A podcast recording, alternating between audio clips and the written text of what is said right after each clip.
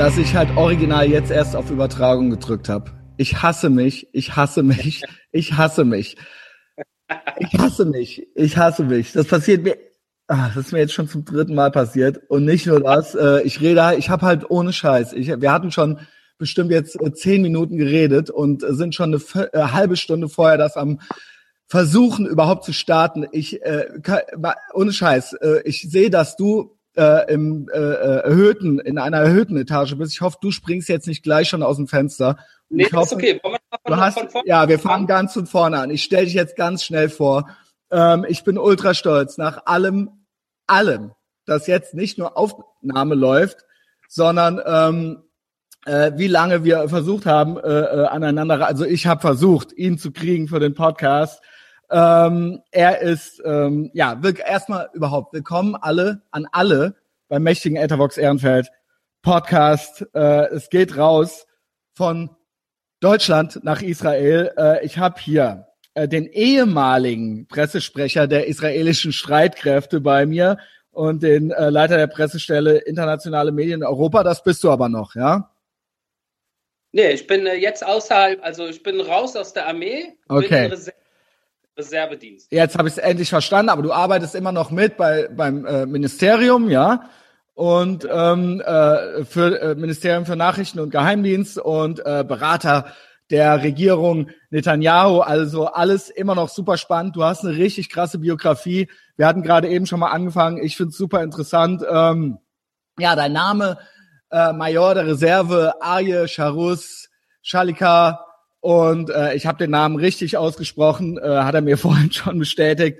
Und ja. wir fangen jetzt nochmal von vorne an. Wie gesagt, also ich finde es richtig krass. Du hast ja, hattest ja auch schon nach äh, mir gesagt, also wie gesagt, du kriegst super, super, super viele äh, Nachrichten. Äh, du bist berufstätig, du hast eine Familie, äh, du lebst in Israel. Es gibt hier quasi, das ist Long Distance hier und ähm, äh, du, äh, ja, nicht nur kriegst du viele Nachrichten und äh, bist viel beschäftigt, sondern auch musst du irgendwie erstmal rauskriegen, ob es das lohnt, mit mir zu reden. Und hast auch nachgefragt und es wurde anscheinend äh, abgesegnet, dass du mit mir reden darfst. Das finde ich halt super krass. Und jetzt äh, reden wir endlich miteinander. Das ging über Monate. Und äh, jetzt haben wir, äh, ja, klein, keine Ahnung, ich, ich Amateur, weil ich keine öffentlich-rechtlichen äh, Gebührengelder krieg, äh, muss ich das hier so alles so für mich selber rausfinden. Und jetzt klappt's dann endlich.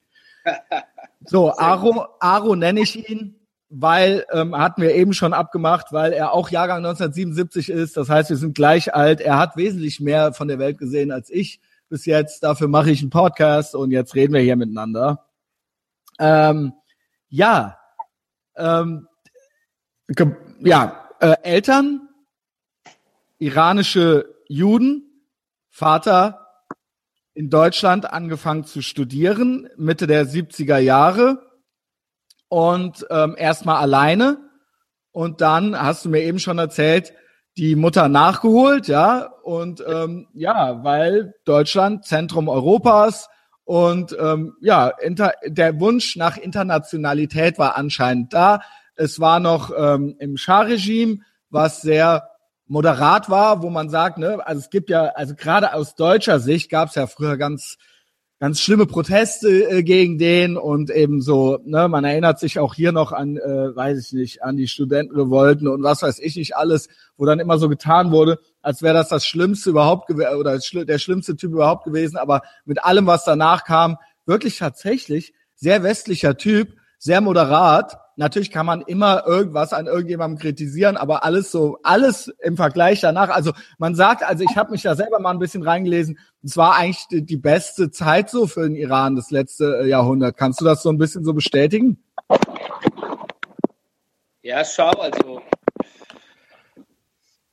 der Iran bis 79 war halt, äh, du weißt, unter dem Schah-Regime und unter dem Schah-Regime konnte man halt relativ frei leben. Mhm sehr säkular, ne? Und die ganze Religionsgeschichte wurde ein bisschen an die Seite geschoben, wenn nicht sehr genau. geschoben. Äh, und in Sachen äh, Jüdisch und Israel, zumindest hatte das Schah-Regime gute Kontakte zu Israel und die 70er waren zwischen Israel und Iran, war so eine Art Love Affair. Ne? Da mhm. Sehr gute Kontakte, äh, sehr viele gemeinsame Dinge, die da gelaufen sind. Und nach 1979, nach der Islamischen Revolution, ja, hat sich der Iran leider in eine sehr, sehr schwierige Richtung äh, lenken lassen durch die Ayatollahs, die dort halt die Macht in die Hand genommen haben und bis heute dort eigentlich regieren. Ja, bis heute, ja. Struktur, weißt du, so Ayatollah Junta, ne, die dort die äh, Revolutionsgarden äh, mit sich haben und dort für Angst und Terror sorgen, das ganze Land in ihrer Kontrolle haben. Und da lässt sich nicht gut reden mit denen. Ne? Das mhm. ist, äh, ist wirklich schwierig und das kann man auch äh, unter iranischen, äh, du weißt, Dissidenten, Verfolgten, die halt in Deutschland angekommen sind oder in Amerika oder London oder wo auch immer, äh, kann man das gerne mit denen besprechen, die das noch erlebt haben oder ihre Familie dort noch haben. Das ist ziemlich schwierig. Es ist ziemlich schwierig, dort zu leben. Mhm.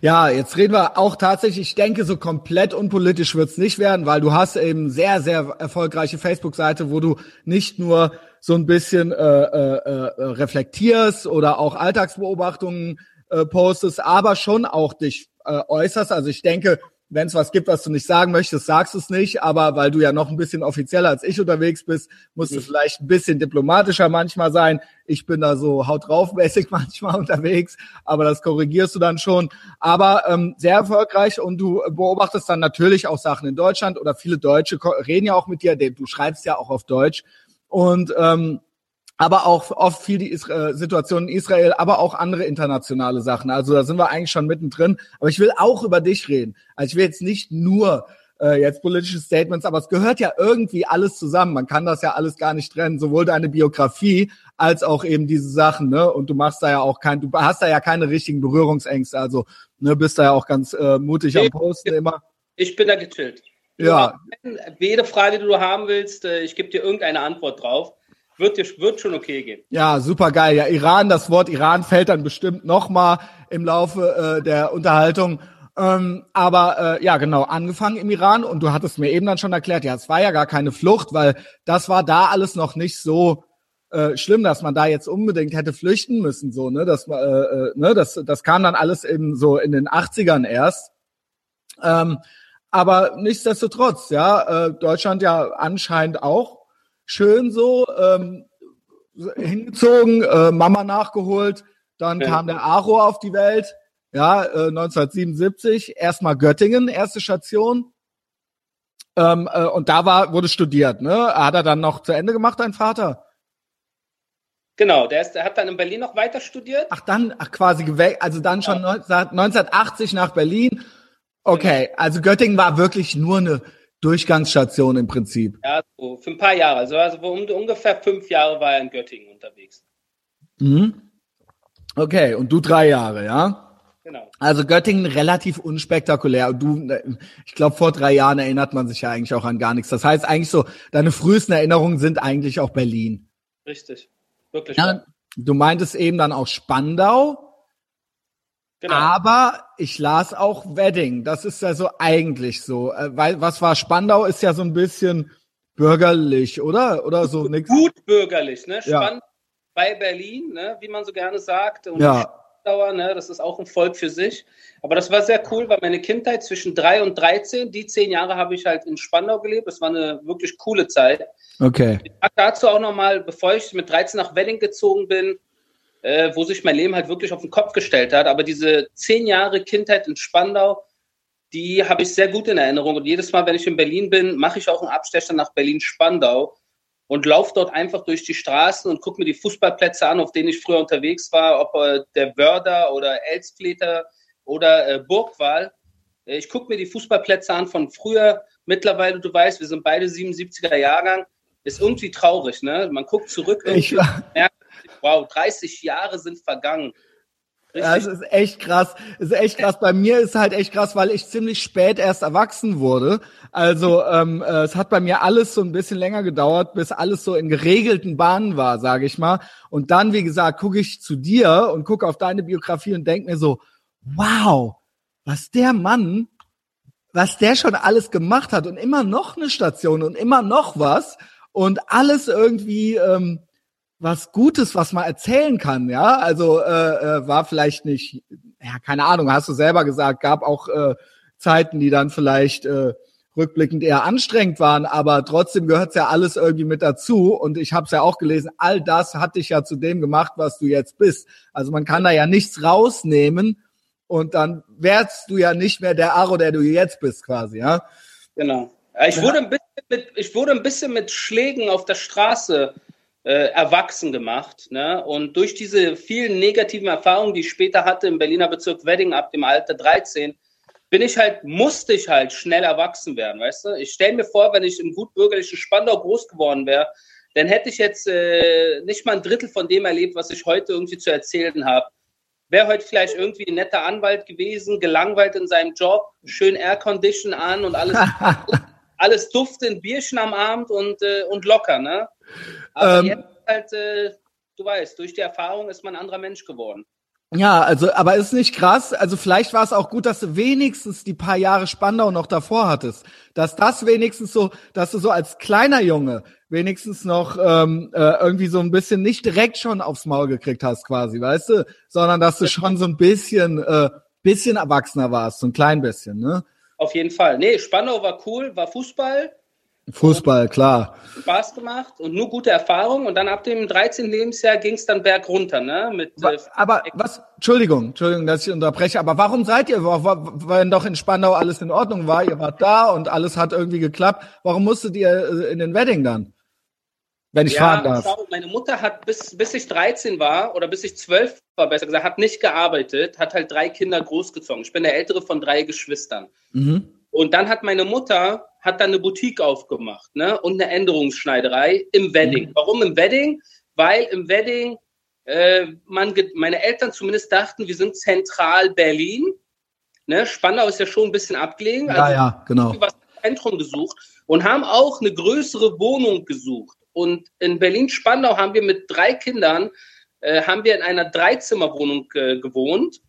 Äh, und dann wollten meine Eltern halt eine größere Wohnung und für denselben Preis haben sie im Wedding eine fünfeinhalb Zimmer Duplex-Wohnung mit Garten bekommen.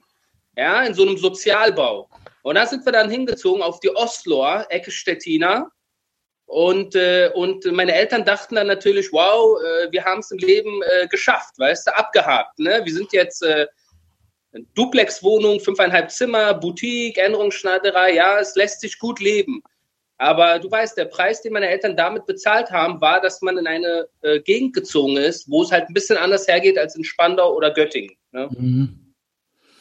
Ja, ich kriege ich fast schon Gänsehaut, wenn ich mir das vorstelle, so, weil ähm, ja, ich, äh, es ist eben, ja, es ist, man liest es immer und und es ist einem natürlich immer klar, es ist jetzt schwer, sich das vorzustellen, wenn man selber das nicht so hat. Ne? Ich bin einfach äh, Deutscher hier geboren und groß geworden. Ne? Ich bin hier nicht hingekommen oder so und ich äh, äh, habe auch diesen, äh, ne, also klar, ihr seid Juden, ja, das ist ist ja. halt eben so, genau. Und äh, klar, natürlich. Ähm, äh, weiß ich nicht, vielleicht erkennt man es am Namen oder so. Ich weiß nicht, wie die Leute in Wedding das dann mitgekriegt haben. Also du wirst ja nicht aus dem Fenster geschrien haben, hallo, hallo, äh, hier, äh, die Juden sind da oder sowas, ja, sondern ähm, es, es wird sich dann irgendwie wahrscheinlich, also ne, also wie, ne, deinen Namen hattest du ja wahrscheinlich auch nicht um, aber die Schneiderei war ja vielleicht bekannt oder so, ne? So stelle ich mir stelle ich mir das dann halt eben vor. Ja, kein Mensch wusste, dass ich Jude bin. Ne? Ich selber wusste kaum, dass ich Jude bin. Hat mich auch nicht wirklich gejuckt, dass ich Jude bin. Ne? Mhm. Bin äh, nicht in die Synagoge gegangen, habe kein Hebräisch gekonnt, habe äh, nichts mit jüdischen Feiertagen und Tradition und Kultur zu tun gehabt. Nichts, einfach nur ein 13-jähriger kleiner Junge, der gerne äh, Freundschaften schließen wollte, Fußball spielen wollte, ein bisschen frecher war als der Durchschnitt, aber sonst eigentlich sehr locker. Und dann im Alter. Also hattest du dich, Verzeihung, hattest du dich eigentlich quasi vom Background her eigentlich einfach nur als Iraner gesehen? Also quasi Deutscher mit iranischem Background, Eltern? Berliner, als Berliner mit Eltern aus dem Iran. Also ja, das meine ich. Alles, was mit Jüdisch zu tun hatte, hat mich ganz ehrlich, also das Jüdische hat mich überhaupt nicht interessiert. Äh, ich war sogar anders, ich war sogar richtig anti, ja, anti-Religion. Ich habe äh, mich hat nicht interessiert, ob jemand Christ, Jude, Moslem ist. Für mich, ich war ein Berliner Junge und habe gesagt, diese ganze, dieses ganze Religionsgequatsche ist irgendwie Mittelalter, ne? Was soll das überhaupt? Wieso muss mich irgendjemand fragen, welche Religion ich angehöre? Was soll das? Wen, warum muss das von Interesse sein? Aber dann im Berliner Bezirk Wedding habe ich sehr schnell feststellen müssen, dass irgendwie jeder daran interessiert war, ob ich Moslem bin. Weil ich sehe, ich bin ja dunkler Hauttyp, schwarze Haare hatte ich damals voller Kopf, ne? Und äh, dunkle Augen relativ. Und, äh, und man ging davon aus, dass ich als jemand, der iranische Eltern hat, dass ich auch Moslem bin. Und die erste Frage war, wie heißt du? Die zweite Frage war, bist du Moslem? Ne? Also Türke, Araber, Moslem. Und ich habe gesagt, nee, bin weder Türke noch Araber. Meine Eltern sind aus dem Iran. Und ich bin auch kein Moslem. Ich weiß, dass meine Eltern jüdisch sind. Ne? Aber ich habe damit nichts am Hut. Aber das hat sich dann sehr schnell rumgesprochen, äh, dass ein neuer, äh, ein neues Kind in der, in der, in der Area ist, ne? in der Gegend, der Jude ist. Und das hat vielen nicht gefallen. Wow, okay. Äh, darf ich dich mal ganz, ich frage manche Sachen vielleicht ganz naiv, ja? Du erklärst mir das einfach.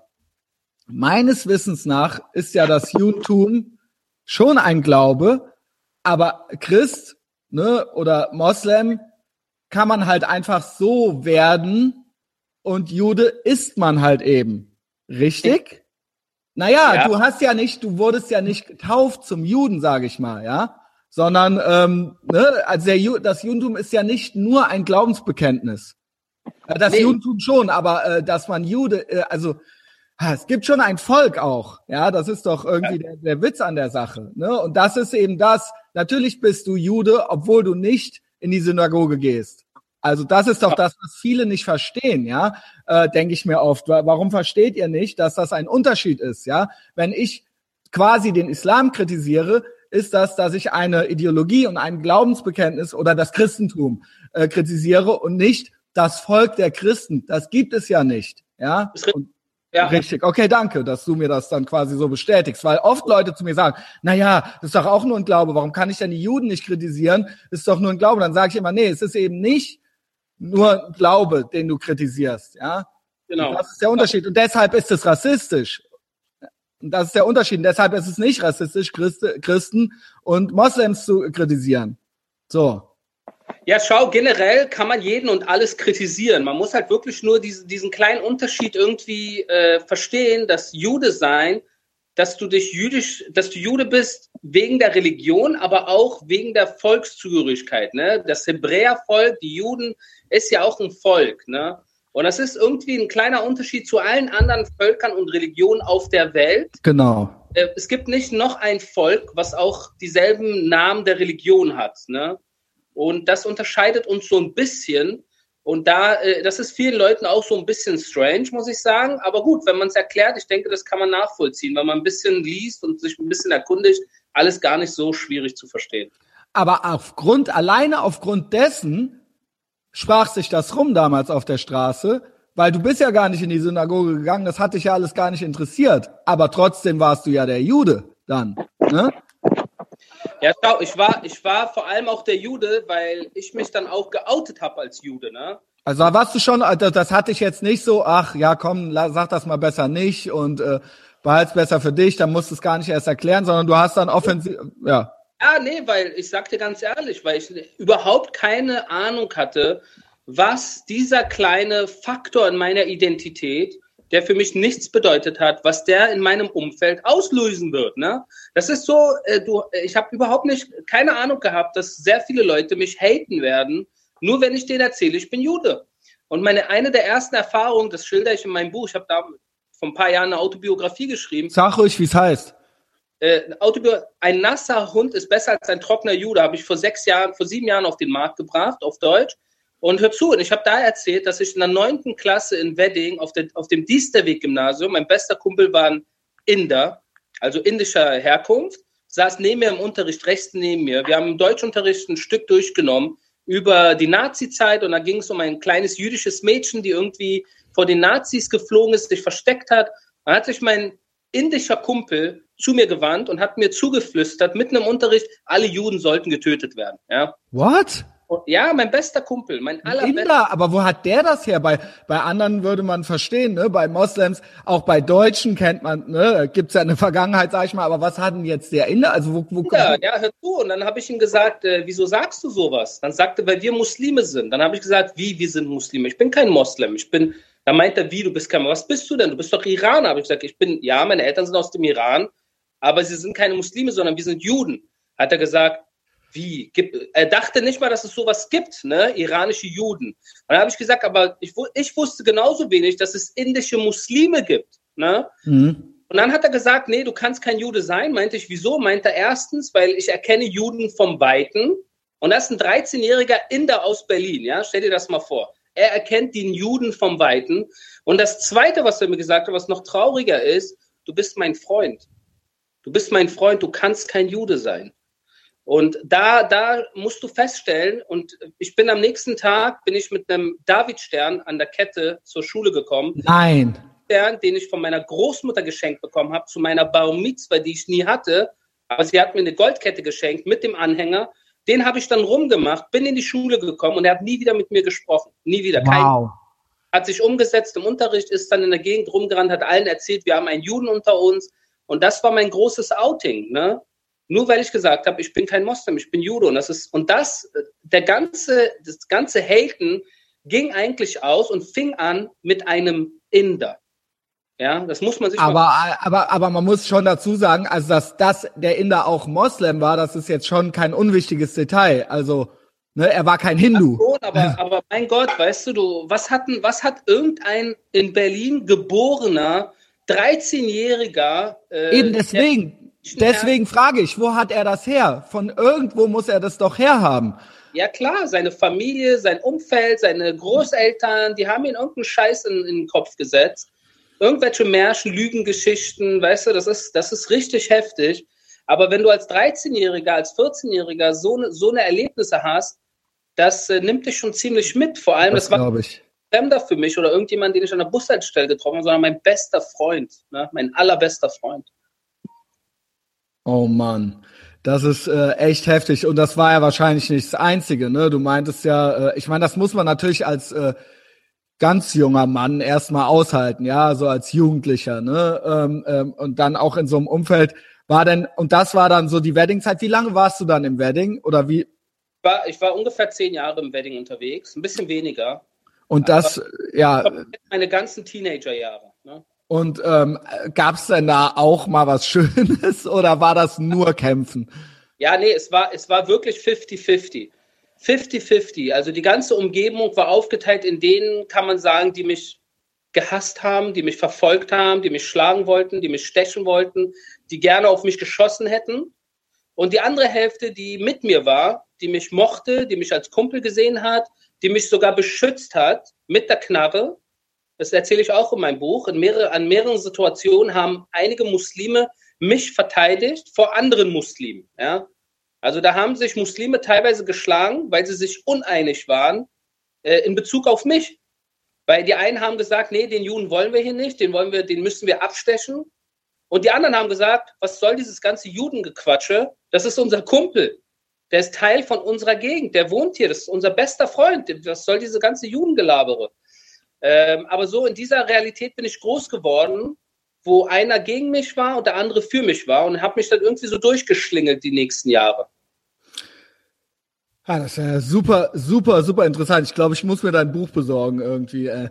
Ähm, ja, also, nee, klar, also siehst du, das wusste ich jetzt zum Beispiel gar nicht. Ich folge dir eigentlich deinem Blog auf Facebook und so weiter und äh, ich habe jetzt gar nicht, ich habe ein bisschen recherchiert, es ist mir fast peinlich, dass ich dieses Buch mir nicht schon besorgt habe, ja.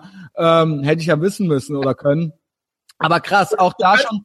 Du kannst, ja? kannst relaxen, weil du, du bist einer, der, du machst dir keine Sorgen, die meisten haben es sich nicht besorgt, es war kein Bestseller.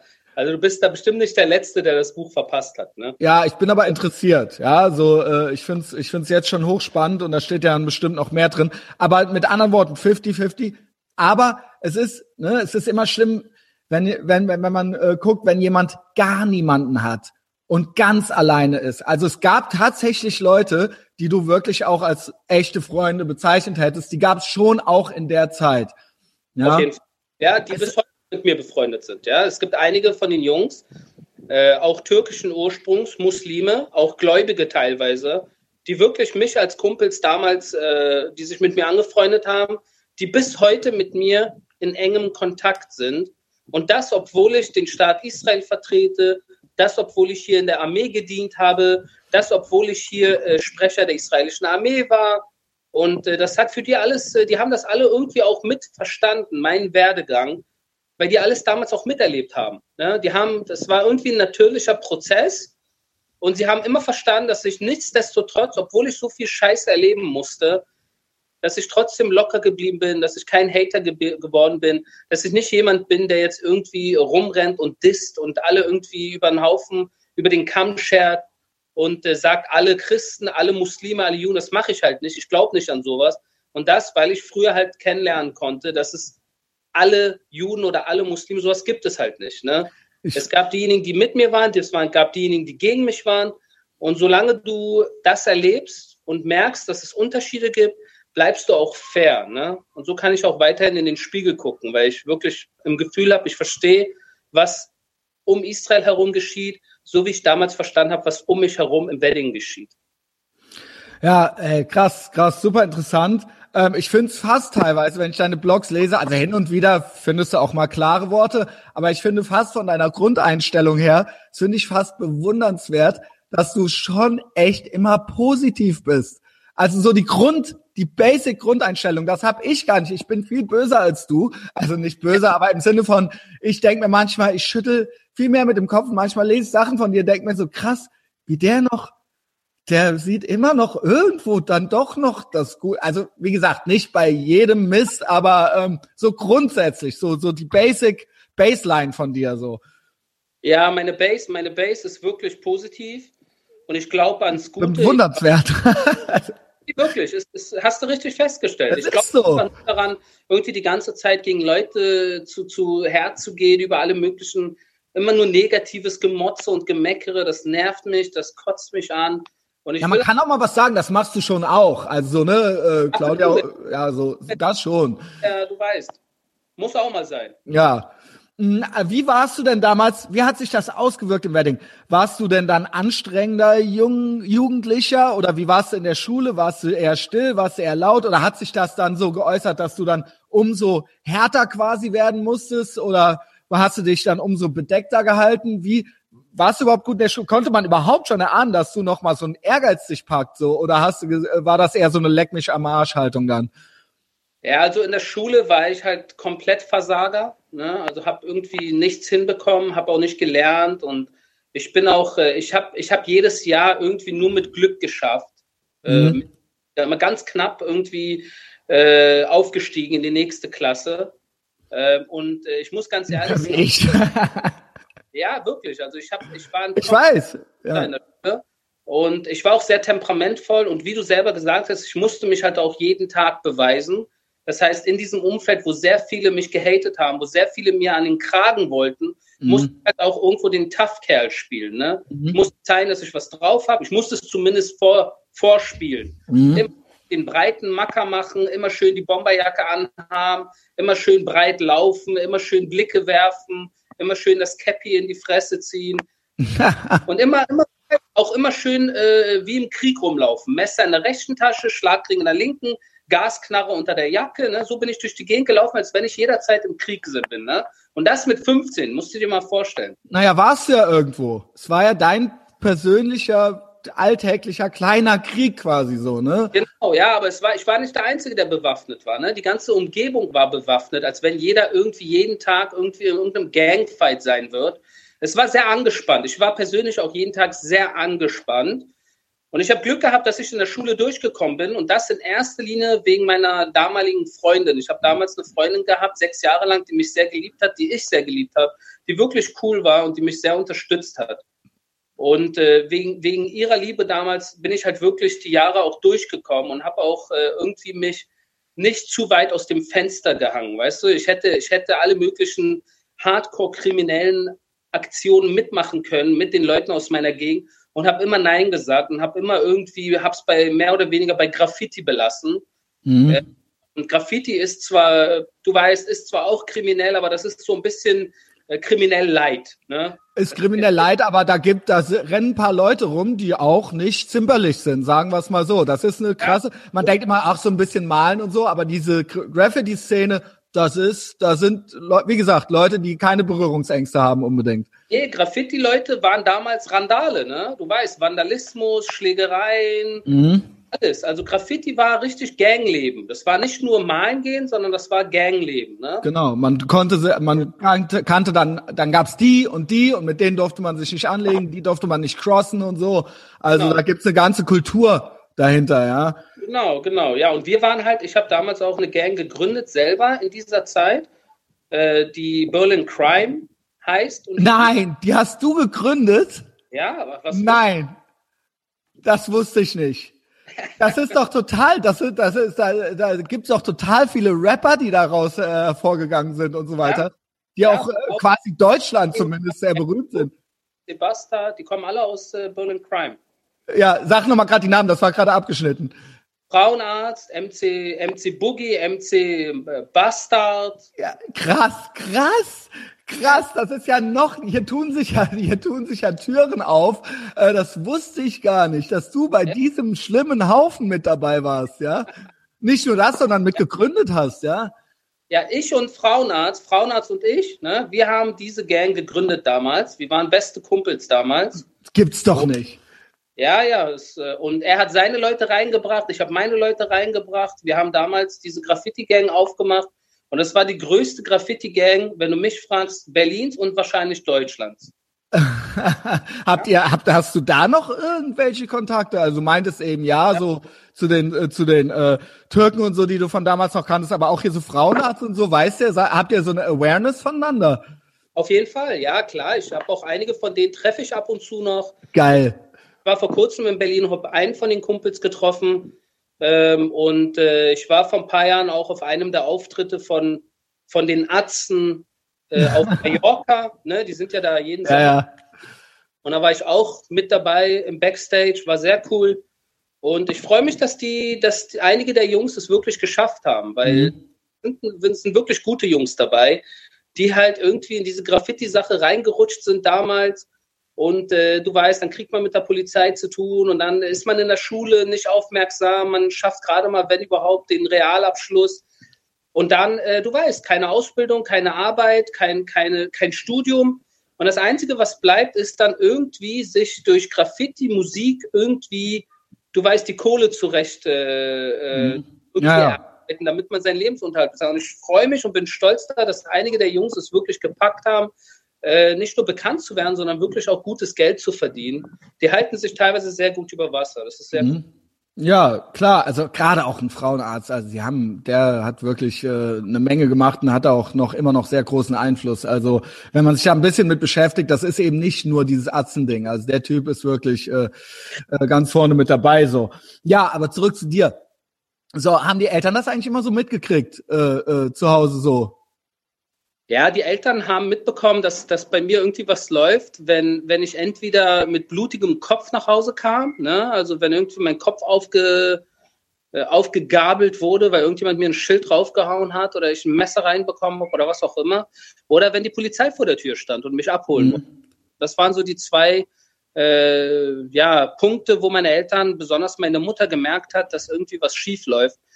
Aber ähm, ist halt schwierig, dann irgendwie wirklich was mit so einem Jugendlichen, der halt wirklich auch, äh, du weißt, sehr temperamentvoll durch die Gegend zieht und sich auch nicht irgendwie von seinen Eltern irgendwas sagen lassen will, mhm. dagegen anzukommen als Eltern. Du kennst das wahrscheinlich, ne? Äh, als 16-Jähriger willst du halt keine Ratschläge von deinem Vater hören, der irgendwie für dich der, der alte, der keinen Plan hat, der nicht weiß, was du da wirklich durchmachst. Und darauf kannst du gerne dichten. Aber andererseits, äh, du weißt, äh, ich meine, es ist schwierig, wenn du auf niemanden hörst und irgendwie den Alltag irgendwie versuchst zu überleben und du immer mit einem Bein irgendwie im Knast stehst, mit dem anderen Bein im, im Grab stehst. Das als 16-Jähriger ist schon ziemlich heftig. Ne? Das kann dich schon ziemlich mitnehmen. Ist schon traumatisierend auch. Aber ich habe ich es gut verarbeitet. Ich hab, ja, offensichtlich. Ich, ich habe es gut verarbeitet, ja. Ganz offensichtlich, ja. Also das kann man wirklich sehen. Auch äh, äh nicht nur sehe ich, dass du jetzt gerade dir geht's gut so, ja, und auch, sondern man kann es ja auch, wie gesagt, folgt ihm, folgt dem Blog, folgt ihm auf Facebook. Äh, wir können das sehen, ja, wie es ihm geht. Äh, ist auch hin und wieder mal nicht nur ein politischer Kommentar, sondern auch ein leckeres mediterranes Frühstück mit dabei. So. Ja. Ne? Ähm, jedenfalls. Und dann hast du, du hast dann irgendwie dann doch deinen Schulabschluss gemacht, offensichtlich, ja. Ähm, sonst, äh, das war ja muss man ja sagen, dann schon auch irgendwie wichtig. Äh, weil sonst hättest du ja gewisse Schritte, weitere Schritte auch gar nicht einleiten können. Du hast dann erstmal studiert, ne? Ja. Und da kam dann ja vielleicht auch noch ein paar äh, Sachen mit dazu. Hoffentlich habe ich das jetzt hier richtig.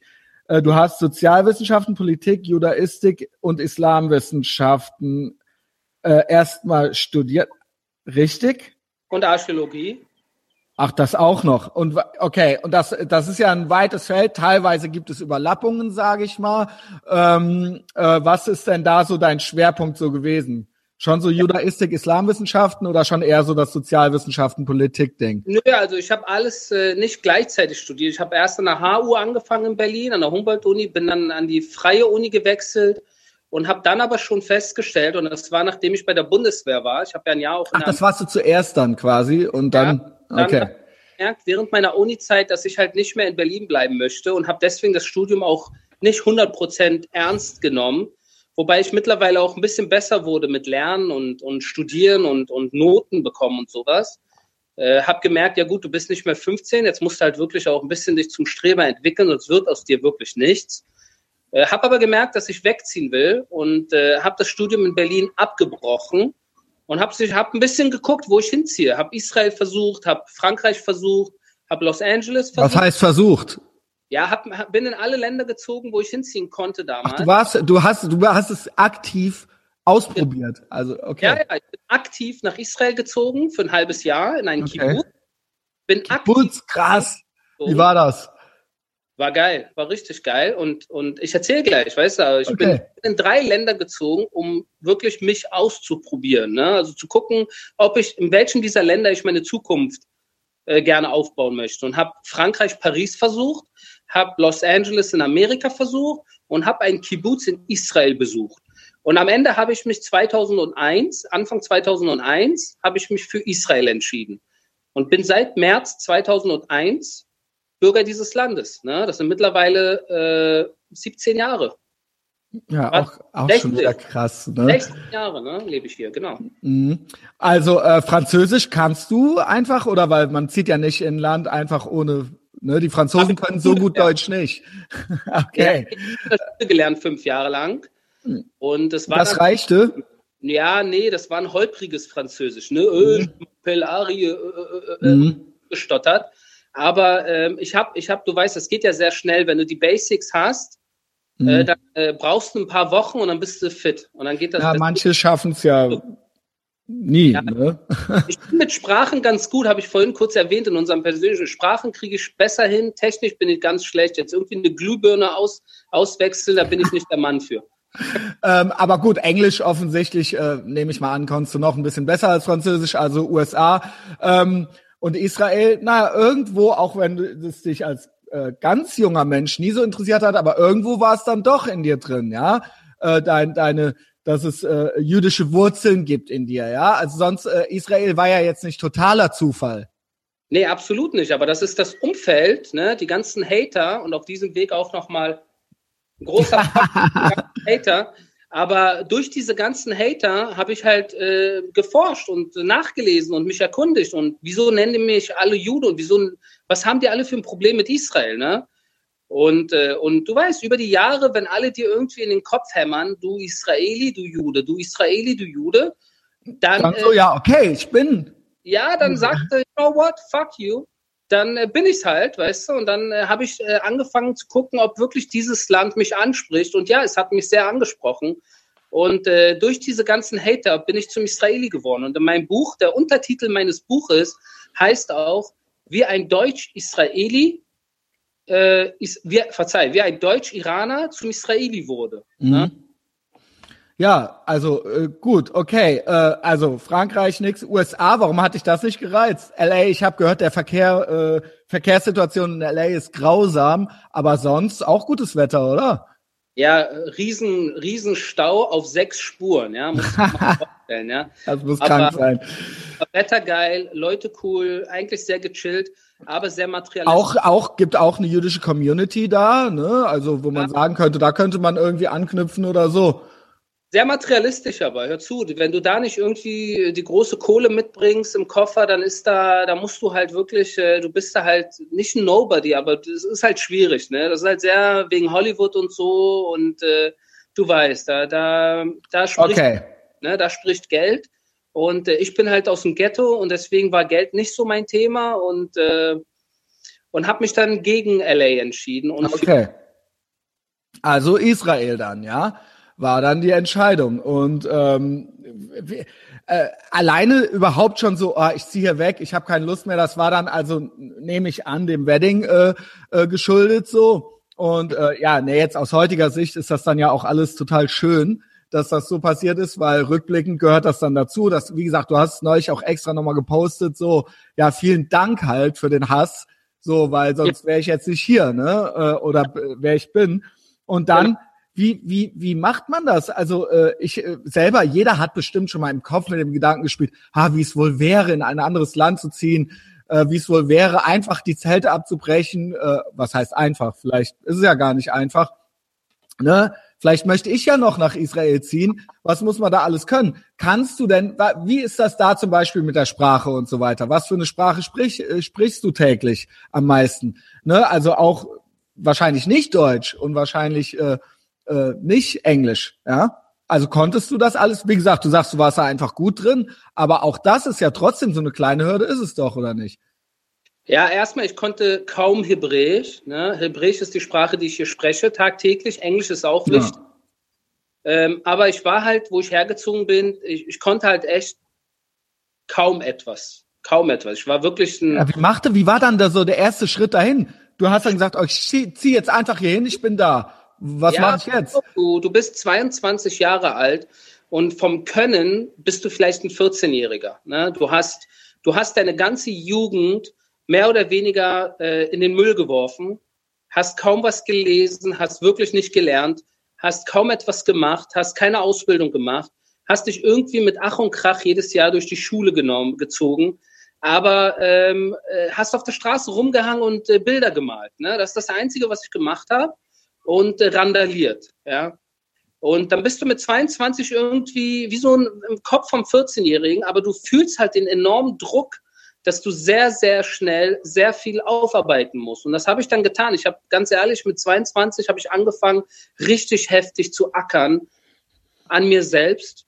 Äh, überhaupt, habe äh, hab jeden Tag wirklich, äh, wenn der Tag 24 Stunden hatte, dann habe ich äh, 48 Stunden investiert um äh, Sprachen aufzupeppen, um zu lesen, um die Welt zu verstehen, um mich herum Leute kennenzulernen und habe äh, wirklich das geschafft, was sehr, sehr wenige in meiner Situation, nehme ich an, schaffen würden. Und das ist einfach mal so aus dem Ghetto, aus dem Nichts, ohne irgendetwas zu können, doch eine Zukunft auf die Beine zu stellen, ne? einen normalen Beruf äh, zu bekommen, der auch noch gut bezahlt ist, äh, einen guten Wagen zu fahren, eine eigene Wohnung kaufen, eine Familie gründen, einfach nur glücklich sein im Leben. Das hätte damals alles sehr, sehr krass schieflaufen können, wenn ich damals nicht mehrere Jahre im Alter von 22 bis 26, 27 geschwitzt hätte. Ne? Wie ein Tier, schwitzen, jeden Tag.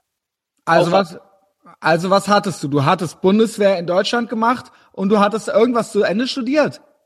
Nee, in Berlin nicht, genau. Gar nicht. Und dann bist du einfach, äh, ich, ich hole mir ein Flugticket und suche mir eine Wohnung in äh, Tel Aviv oder was oder in Jerusalem oder.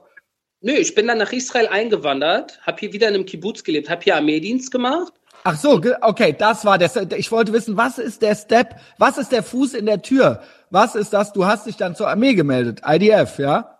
Erstmal Kibbutz, ne? Habe erstmal wieder irgendwie acht, neun Monate in einem Kibbutz gelebt und dort mein Hebräisch äh, aufgepeppt habe dort Leute kennengelernt, habe dann hier in der israelischen Armee gedient, nachdem ich in der deutschen schon gedient habe. Kannst du in einem Satz kurz, ich glaube, ich weiß, was ein Kibbutz ist, vielleicht weiß das nicht jeder. Einfach in einem, ganz kurz. Ja, Kibbutz ist halt irgendwie, das kann man äh, sehr gut nachgoogeln. Es ist, ist eine Idee von der Vergangenheit, so eine Art sozialistisches Gemeinwesen von manchmal 50 Familien, manchmal 300 Familien, die halt in so einem Art kleinem Dorf zusammenleben, in so einer Community, wo früher, heute weniger, sogar ein gemeinsame, gemeinsamer Essenssaal war, wo mhm. man dann zusammen essen geht. Ne? Und das ist eigentlich sehr, sehr, das ist sehr süß. Ich finde das sehr cool. Ich bin großer Kibbutz-Fan. Aber heute durch die Moderne, durch das Materialistische, äh, du weißt, es ist ein bisschen schwieriger, so auf Low-Level zu leben. Und auch die meisten Kibbutzim sind halt relativ materialistisch geworden. Aber es sind schöne Plätze. Einige davon äh, kann sich ein schönes Häuschen dort am Meer gönnen. Würde ich gerne irgendwann mal machen. Und diese acht, neun Monate am Anfang haben mir sehr geholfen, hier in die Gesellschaft reinzukommen. Dann natürlich der Armeedienst. Aber was dann wichtig war, war, dass ich äh, an der Uni hier angenommen wurde, an der hebräischen Uni. Das ist so die Eliteschmiede im Land, äh, wo ich äh, wirklich irgendwie mit Ach und Krach reingerutscht bin. Wie kann, du meinst Eliteschmiede, aber du meinst, bei dir war doch vorher immer alles so, du hattest ja keine guten Noten, sagen wir es mal so. Ich hatte Abitur, ne? Mhm. Ich bin Abitur und mit trotzdem einem abgebrochenen Studium aus Deutschland nach Israel gekommen und habe dann hier noch natürlich einen Test machen müssen eine Aufnahmeprüfung, die ich bestanden habe. Und dann bin ich reingerutscht in diese Eliteschmiede und habe mich dort, äh, habe in dem Laufe der nächsten sechs, sieben Jahre BA und MA gemacht. Ne? Und MA sogar mit. Und zwar in? Mein BA in internationale Diplomatie und mittlere Ostpolitik mhm. mit Sprachen Türkisch und Arabisch. Mhm. Und Master habe ich gemacht äh, als äh, in European Studies, so nennt sich das, so eine Art äh, ja, so eine Art Laufbahn äh, für Experten im Bereich Europa. Äh, und meine These habe ich geschrieben über Islam in Europa. Ne, Wahnsinn. Europa, ja. Also das, aktueller könnte es gar nicht sein. Ich glaube, das bleibt auch noch eine Weile aktuell. Aber ja, also alle Themen, die gerade quasi tagtäglich überall besprochen werden, ja. Wohl wahr, ja. Und ich habe das, äh, du musst dir vorstellen, also ich bin äh, damals an der, an, in der Schule, habe ich äh, mit Ach und Krach jedes Jahr hinbekommen und habe äh, schön viele Vieren und vier Minusse und Fünfen gehabt. Ne? Mhm. Und, äh, dann habe ich mich so äh, auf die Beine gestellt, dass ich an der Uni halt wirklich nur fast nur Bestnoten bekommen habe. Und das ist halt natürlich, dass, dass du irgendwann erwachsen wirst. Das ist eine Art, du weißt jetzt äh, ist nichts mehr. Ne? Du, wenn du selber klarkommen willst im Leben, musst du halt erwachsen werden. Das hatte ich erst mit 35. ja, aber es kam, aber es kam, aber es kam dann noch. Aber es kam, aber es ja. kam. Sehr so, spät. Jetzt reicht jetzt so. Ja. Ja, Entschuldigung, genug von mir, ja, aber äh, ne, ich kenne das Gefühl, wollte ich damit sagen. Ich kenne dieses Gefühl, auch wenn es wesentlich später war, dass man so, ey, so jetzt, also wirklich dieses, das kann man, wenn man das nie so hatte, dieses, wo geht's, wie geht's jetzt weiter? Wo geht die Reise hin? Wie wollen wir jetzt den Rest unseres Lebens noch verbringen, so? Oder soll das immer so bleiben, so? Es gibt ja. viele Leute, die haben das, weil bei denen immer alles irgendwie in Ordnung war. Aber ja, ich kenne dieses Gefühl. Ich kenne dieses Gefühl. Ja. Ähm, ja, und du hattest es quasi, Armee hattest du dann in Israel auch schon hinter dir. Und in Israel ja. muss man ja sagen, äh, ja, jeder geht ja da zur Armee, ne? Äh, ist es richtig? Großteil der Israelis geht hier zur Armee, richtig? Genau, genau. Großteil, was heißt jeder, ne? Also, ne, es ja. gibt da wahrscheinlich auch Leute, die können nicht zur Armee gehen oder so. Aber so, äh, es gehört mit dazu. Es gehört ja, eigentlich, eigentlich. Mit, ja. Genau, das ist auch irgendwie das äh, äh, ein bisschen was Besonderes daran. Ähm, du hattest aber gleich auch, äh, das war so, das war eigentlich so nach dem Kibbutz auch so dein Einstieg. Hatte dir das da irgendwas gebracht bei der Uni schon? Was, was war das auf, bei der Armee? War das einfach nur so der Pflicht, oder so der Standarddienst oder hast du da auch schon so ein bisschen den Hinblick auf Karriere? Nee, absolut nicht. Nur Pflichtdienst gemacht und äh, du weißt, abgehakt. Ne? Wie sieht das aus? Wie, weil ich glaube, das finden IDF finden super viele Leute interessant. Also ja, auch nur Pflichtdienst in einer Einheit, die Air Supply Unit heißt. Ne? Das ist so eine Art Luftversorgungseinheit der Fallschirmjäger, kann man sagen. Oh. Da dann halt äh, gedient, hab abgehakt bin raus aus der Uni, äh, bin raus aus dem Armeedienst an die Uni und habe auch nicht gedacht, dass ich irgendwann in meinem Leben wieder die Uniform anziehen muss. Es sei denn irgendwie Reservedienst. Habe dann die Uni hinter mich gebracht, habe ein bisschen gearbeitet hier und da, bin dann aber wieder zurück zur Armee 2009 als Offizier ne, und als Sprecher der Armee. Wie, also da hast du dich dann ein, was heißt zurück zur Armee? Du hast dich beworben. Oder die haben gesagt, hier, pass mal auf, wir haben dich äh, gab es einen, gab's einen Scout, der gesagt hat, pass mal auf, wir würden gerne, dass du hier arbeitest oder Ja, schau, das, es, war, es war so, dass ein, ich habe an einem Abend Fußball gespielt äh, mit Kumpels. Aber Fußball immer noch. ja, immer noch der alte Kicker. Du weißt, das ist, das ist Berlin spannender. Geht nicht raus, ja. Und äh, einer meiner Kumpels, der mit mir irgendwie auf der, auf der Ersatzbank saß, irgendwie den Spielen, hat gesagt, sag mal, Aro, arbeitest du eigentlich? Meinte ich, ja, klar, und so ist alles cool. Meinte, äh, hast du mal von der Armee-Sprechereinheit gehört? Habe ich gesagt, ja, habe ich gehört. Wieso? Meinte er, da öffnet sich gerade eine Position. ist der richtige Mann dafür, bewirb dich doch.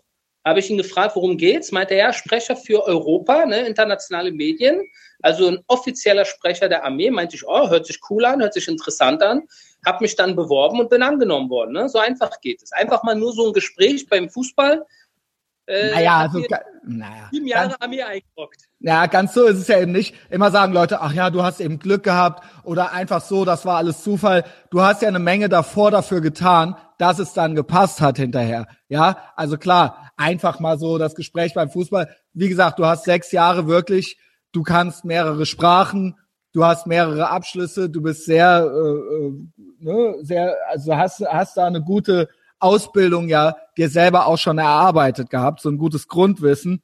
Und, und das. Straßenkultur noch mitgebracht. Die das Straßen auch noch, wie man mit Leuten von der Straße redet. Äh, das kann nie schaden. Also quasi Straßenabi und dann nochmal richtiges Studium so. Und ähm, ja, und das hast du ja, das war ja kein Zufall oder Glück. Das hast du ja selber aktiv bestimmt. Das waren ja Entscheidungen, die du getroffen hast im Leben und ja. die das dann dazu geführt haben und die dir das dann erlaubt haben. Also das finde ich ganz toll. Ähm, aus der Armeezeit selbst, also Fallschirmjäger, du sagst so, ach, das war so ganz normal, aber Fallschirmjäger ist doch auch schon so ein bisschen was Besseres, oder? Also was heißt was Besseres? Wie soll ich sagen? Also hier zum, zumindest bei der Bundeswehr, es kann nicht jeder Fallschirmjäger werden. Also muss man ja, schon mit eins gemustert werden, mindestens mal. War gut, ich, das war jetzt nicht, ist, äh, die Hälfte des Landes dient in Kampfeinheiten. Ne? Das ist jetzt ist nicht irgendwie groß, äh, dass ich in einer Eliteeinheit war. Ne? Mhm. Äh, Eliteeinheit, also in so einer Anti-Guerilla, Anti-Terror-Einheit und so, da bin ich nicht reingekommen. Ne? Dafür, mhm. Hätte äh, dich das gereizt? Auch? Ja, ja, aber ich bin dafür zu schwach gewesen, sowohl okay. körperlich als auch, äh, ich war halt nicht fit genug. Ich bin auch mhm. ein bisschen dicklich, ne? Oder bin ich nicht der, der, der es schafft, irgendwie, du weißt, zehn Kilometer nachts irgendwie über irgendwelche Berge zu rennen da bin ich nicht der Mann für. Ne? Und, äh, ja. Aber andere das und da der Hut ab, weil das sind wirklich harte Einheiten. Ja, die sind richtig hart drauf. Ja, ja. Also ja. müssen müssen sie ja auch, müssen sie auch sein.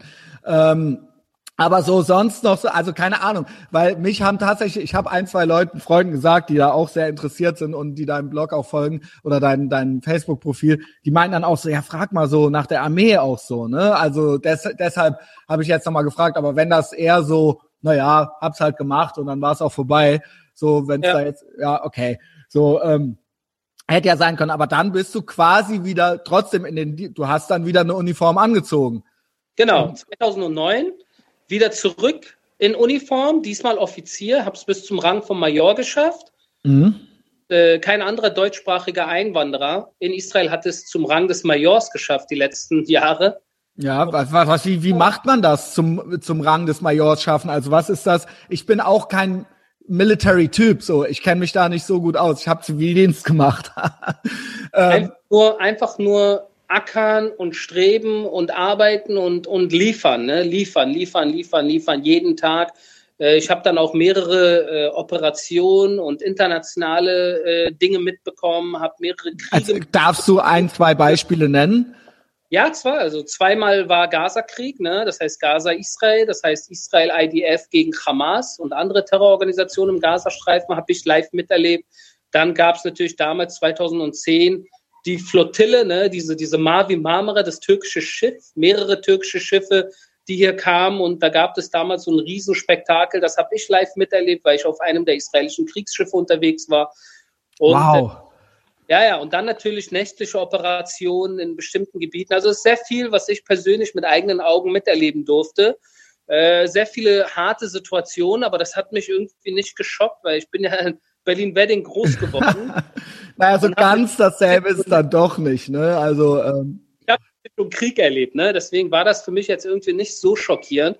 Aber ich will es nicht verharmlosen. Genau. Es war schon, waren teilweise sehr harte Situationen, die ich da live miterleben musste und konnte und äh, habe mich dann auf, äh, auf habe gearbeitet, geackert, habe es geschafft zum Major und bin dann vor ungefähr einem halben Jahr habe ich dann die Uniform wieder abgelegt und bin jetzt wieder Zivilist.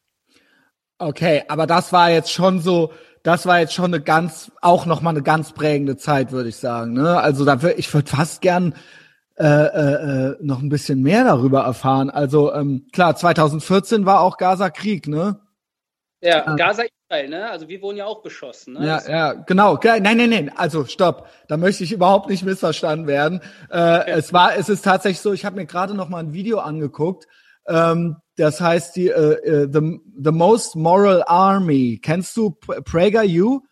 Äh, Prager University, das ist ein amerikanischer, also der äh, Dennis Prager, das ist ein amerikanischer Jude, der so ein äh, Channel hat, äh, YouTube-Channel äh, und eine Plattform und die äh, nennt er Prager U, Prager University, wo er so äh, äh, um, educational Video Videos, also quasi so nicht erzieherisch, sondern so bilde, bildende Videos über so kleine Videos über Sachen, die man noch nicht so äh, äh, gut kennt oder die ganz kurz und einfach erklärt sind. Da gibt's eins, das habe ich mir eben extra nochmal angeguckt, äh, auf Deutsch quasi übersetzt, die moralischste Armee der Welt. Und da geht's natürlich um die IDF. Und da wurde auch nochmal so das äh, Beispiel ähm, äh, 2014 rangenommen, äh, was, was eigentlich die israelische Armee, wie sie quasi wirklich ein äh, äh das Kunststück vollbringen müssen, äh, äh, und was, was die israelische Armee, die, die moralisch hohen Standards, die da vorhanden sind. Und ähm, auch wurde gesagt, dass äh, Israel noch nie einen Krieg angefangen hat. Äh, äh, das muss man ja auch mal, das wissen ja ganz viele Leute nicht. Viele Leute plappern ja immer einfach nur alles nach oder ne, es will natürlich auch niemand irgendwie Stress und deswegen sagen immer, ja, einerseits, andererseits und dieses, aber wenn man sich da mal so ein bisschen, ne, niemand will der blöde sein und niemand weiß, was der andere, der einem gegenüber ist, jetzt eigentlich denkt und keiner weiß so richtig Bescheid. So das, das äh, habe ich viel. Es gibt so den echten Antisemitismus und dann gibt's viel auch noch Ungebildetheit so, ne, was ich so sehe und Leute, die sich einfach nicht trauen, dann so eine Partei zu ergreifen oder so. Aber meine Partei ist ganz eindeutig so. Ich bin auf der Seite Israels und ich kann jedem nur empfehlen, dieses Video The Most Moral Army äh, IDF oder sowas einzugeben also es ist Wahnsinn. Allein 2014 wurden Tausende von Tausende von Leuten, die dort lebten, von, von der äh, israelischen ähm, Armee an, angerufen vorher, um überhaupt denen zu sagen, passt mal auf, so ähm, hier, es geht gleich los. Und wo gibt's denn sowas? Das gibt's auf der ganzen Welt nicht, ja. Also also Privatleute, Privathaushalte zu Zehntausenden angerufen, ja. Und das muss man sich eben, und eben, eben auch nur, wie du gerade gesagt hast, jetzt, ich bin hier voll im Referat, ähm, Israel hat ja nie einfach so ein Land angegriffen. Noch nie. Ja, das gibt es nicht in der ganzen Geschichte dieser Armee. Also das nur mal so zum Hintergrund. Also weil du gerade sagtest, so, wir wurden ja auch beschossen. Ja, natürlich. Ne? Auf jeden Fall, ja, ist richtig, was du sagst. Schau, diese ganze moralisch hin oder her. Ich sag mal so, ich habe auch guten Kontakt zu anderen Armeen und ich sage einfach mal so, ich behaupte einfach mal, dass die deutsche Armee, die französische Armee, die britische, die australische, die kanadische oder die amerikanische sind nicht weniger moralisch als wir. Wir sind alle irgendwie, du weißt, das sind Armeen freier, westlicher, demokratischer Länder, die alle irgendwie ähnlich aufgebaut sind. Aber es gibt einen großen Unterschied, dass kein anderes dieser Länder äh, in Kriegen alle zwei Jahre involviert ist an seinen eigenen Grenzen. Ne? Eigene Grenzen ist ein großes Schlagwort, weil die Deutschen, wenn die in Mali unterwegs sind oder am Hindukusch oder die Amerikaner in Irak meinetwegen äh, irgendwas machen, das ist ein ganz anderes Thema. Das sind irgendwelche, äh, äh, du weißt, Kräfte, irgendwelche Truppen, die man entsandt ins Ausland, wo man dann in bestimmten Missionen unterwegs ist. Hier geht es darum, dass du deine eigenen Landesgrenzen verteidigst. Und das sind mehrere Grenzen.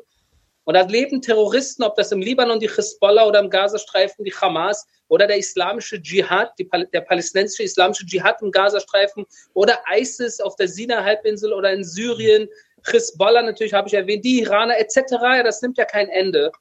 Und das an unseren Grenzen. Es ist sehr, sehr schwierig, da irgendwie und wir reden von einem Land, auch das, du weißt das alles, für dich ist das alles wahrscheinlich äh, schon fast langweilig, aber hier hören Leute zu.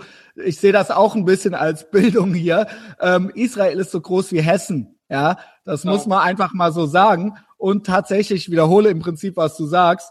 Ähm, es ist umgeben von Ländern, die es von der Landkarte löschen wollen, jeden Tag, ja. Und das Richtig. ist einfach eine Situation, äh, das, das muss man sich mal vor Augen halten. Und dann in dem Moment, wo Israel, weil es weiß, dass es eines der kriti meist kritisiertesten äh, Länder weltweit ist. Man muss ja nur mal in die blöde UN reingucken oder sowas, ja, was da teilweise vom Stapel gelassen wird. Ähm, äh, und das ist alles andere als fair. Da kann man auch ein Video gucken. Ist the UN fair to Israel? Ist auch ein super Video. Ja, da ist das ganz gut zusammengefasst. Ähm, äh, alleine aufgrund dessen sieht sich Israel ja äh, in der Pflicht irgendwie noch ein bisschen, weil sie wissen, weil Israel weiß, wenn wir nicht diese hohen ethisch-moralischen Standards haben, dann hacken die erst recht auf uns ein. Und das nimmt aber dann so eine Terrororganisation wie die Hamas dann zum Anlass, umgekehrt wiederum, zum Beispiel Leute dann genau da zu positionieren, wo angerufen wurde, damit die sich in Sicherheit bringen, damit sie, also man kann es eigentlich nicht richtig machen, ja. Ähm, naja, es ist, du weißt das alles, ja. Ich wollte es nur nochmal werden menschlich, du musst dir vorstellen, da werden um uns herum Terrororganisationen und deswegen nennen die sich auch, deswegen nennt die Welt sie auch Terrororganisationen, weil die nicht nur andere Bevölkerungen terrorisieren und auf andere Völker Raketen abschießen, sondern weil die ihre eigenen Menschen als Schutzschilder genau. einsetzen. Kinder. Kinder, Frauen, Alte, spielt alles keine Rolle und das ist ganz, ganz mies. Das ist sehr, sehr Kinder, fies. Kinderkrankenhäuser und so weiter, ja, also alles wird irgendwie genommen und wird eingesetzt, damit man sich selber deckt, ja, und man schießt aus Krankenhäusern, aus Moscheen, ne, dass, äh, dass irgendwelche gläubigen Muslime nennen sich zumindest gläubig und dann schießen die aus den Moscheen raus, ne, dann schießen die aus irgendwelchen Krankenhäusern, aus Kindergärten, aus Schulen. Das ist sehr, sehr mies und ganz ehrlich, die, die im Westen, die das nicht einsehen wollen und nicht akzeptieren wollen, die tun einen großen Fehler, weil im Endeffekt bestrafen die damit nicht Israel und andere westliche Armeen, sondern diese menschlichen Schutzschilder unter den Arabern selbst. Ne? Die sind nämlich ausgeliefert. Und das ist das Traurige an der ganzen Sache, weil wir haben uns hier selber ganz gut im Griff. Wir beschützen unsere Leute, aber mhm. wir können wir haben nicht immer die Mittel, auch die Leute auf der Gegenseite zu beschützen, die von diesen Terroristen als Schutzschilde benutzt werden. Das ist sehr, sehr kompliziert, ne? Ganz, mhm. ganz ja, uns muss man einfach auch mal so sagen, ähm, äh, äh, die Frage stelle ich total oft, um das Thema abzukürzen, falls das Thema mal aufkommt. Tatsächlich kommt es immer mal wieder auf. Ich frage mich eh teilweise, ähm, wir können auch gerne noch über Antisemitismus reden, auch in Deutschland, ähm, wie fixiert teilweise auch, also ich jetzt nicht nur äh, äh vom, von Leuten, die an den Islam glauben, aber auch wie sich Leute äh, genötigt fühlen, auch Deutsche, die jetzt keine äh, Moslems sind, ähm, dieses Land zu kritisieren. Also warum das so drin ist in den Leuten, dass sie glauben äh, und immer mit diesem Vorwand, na, man wird ja wohl noch äh, ein Regime kritisieren dürfen, das hat doch nichts damit zu tun und so weiter und so fort, so quasi so eine politisch korrekte Art und Weise zu finden, sich an diesem Land irgendwie abzuarbeiten. Und ich frage mich immer so, gibt's nicht genug auf der Welt? Also, ne, wie du, du hast eben selber gesagt, man darf alles kritisieren, okay, aber so gerade, ich weiß, dass es immer doof ist, aber gerade als Deutscher, also muss man, ist das nicht irgendwie so, was ist diese Fixierung darauf, da irgendwie noch äh, äh, eine komische Meinung haben zu müssen, so, das, das verstehe ich oft nicht. Und ich sage dann immer zu den Leuten, pass mal auf, was glaubst du würde passieren, ähm, wenn von heute auf morgen, von heute auf morgen die Palästinenser alle Waffen niederlegen würden? Was würde dann passieren? Ja, okay, und dann sage ich, ähm, was würdest du glauben, wenn, die, äh, wenn Israel von heute auf morgen einfach so alle Waffen niederlegen würde? Was glaubst du, was würde dann passieren? meistens ist dann Schweigen. Das ist eigentlich ein ganz cooler, kurzer Satz, weil das kann, da kann mir keiner erzählen, ne? dass er nicht weiß, was dann passiert. Genau. Ja, das ist ungefähr so, wie ich damals in Berlin-Wedding, wenn ich die Waffen niedergelegt hätte, als einziger Jude in diesem Bezirk. Ne? Ich wäre aufgestochen worden, ganz schnell. Also ich musste mich da verteidigen mit Waffen und mit Leuten an meiner Seite. Es ging gar nicht anders. Und so ist das hier halt in Israel. Ne? Aber das Traurige an der ganzen Sache ist, und du hast es erwähnt, warum die Leute auch in Deutschland, aber nicht nur in Deutschland, aber gerade in Deutschland. Ja, nicht nur in Deutschland. Nee, nur ich bin Deutscher, ich bin hier, deswegen wir reden ja über Deutschland, ne? Und jetzt lassen wir mal Belgien und Schweden raus, ne? Aber jetzt angenommen Deutschland, warum die Leute so auf Israel fixiert sind und wir böse wir ja anscheinend den Palästinensern gegenüber sind. Weißt du, das Traurige an der ganzen Sache ist, das ist teilweise komplett ekliger Antisemitismus. Warum? Weil dieselben Leute absolut nie fragen, wie es den Palästinensern im Libanon geht oder in Syrien geht oder auf der Sinai-Halbinsel geht oder in Kuwait geht oder in Saudi-Arabien oder in Deutschland meinetwegen. Interessiert ja alle nicht, juckt die nicht. Warum? Weil da sind ja keine Juden involviert. Und denen geht's ja nur um den Palästinensern hier bei uns, die gegenüber der israelischen Armee stehen, die gegenüber Israel stehen. Das interessiert dann, ne? Und das geht ja teilweise nicht, was die Israelis da abziehen. Und da kommen dann alle möglichen dummen Vergleiche teilweise zur Vergangenheit, zur deutschen Vergangenheit, und es ist manchmal so, dass äh, bestimmte Deutsche sich da irgendwie wahrscheinlich irgendwie was reinwaschen wollen. und noch nicht ganz geschafft haben, die Vergangenheit aufzuarbeiten. Ja, das ist, ist ein trauriges Kapitel. Äh, das nehme ich einfach mal so an. Und das, das wirklich Traurige ist, dass Israel mittlerweile, ein Großteil der Israelis und ein Großteil der Juden, die Deutschen und Deutschland wirklich, und das meine ich wirklich ernst, als Freund sieht, als Staat sieht, mit dem man Partnerschaft will, als Staat, der einem auch international als einer seiner besten Freunde dient, ne? Und wir, wir gegenseitig uns helfen sollten. Und in Israel wird nicht über Deutschland gemotzt.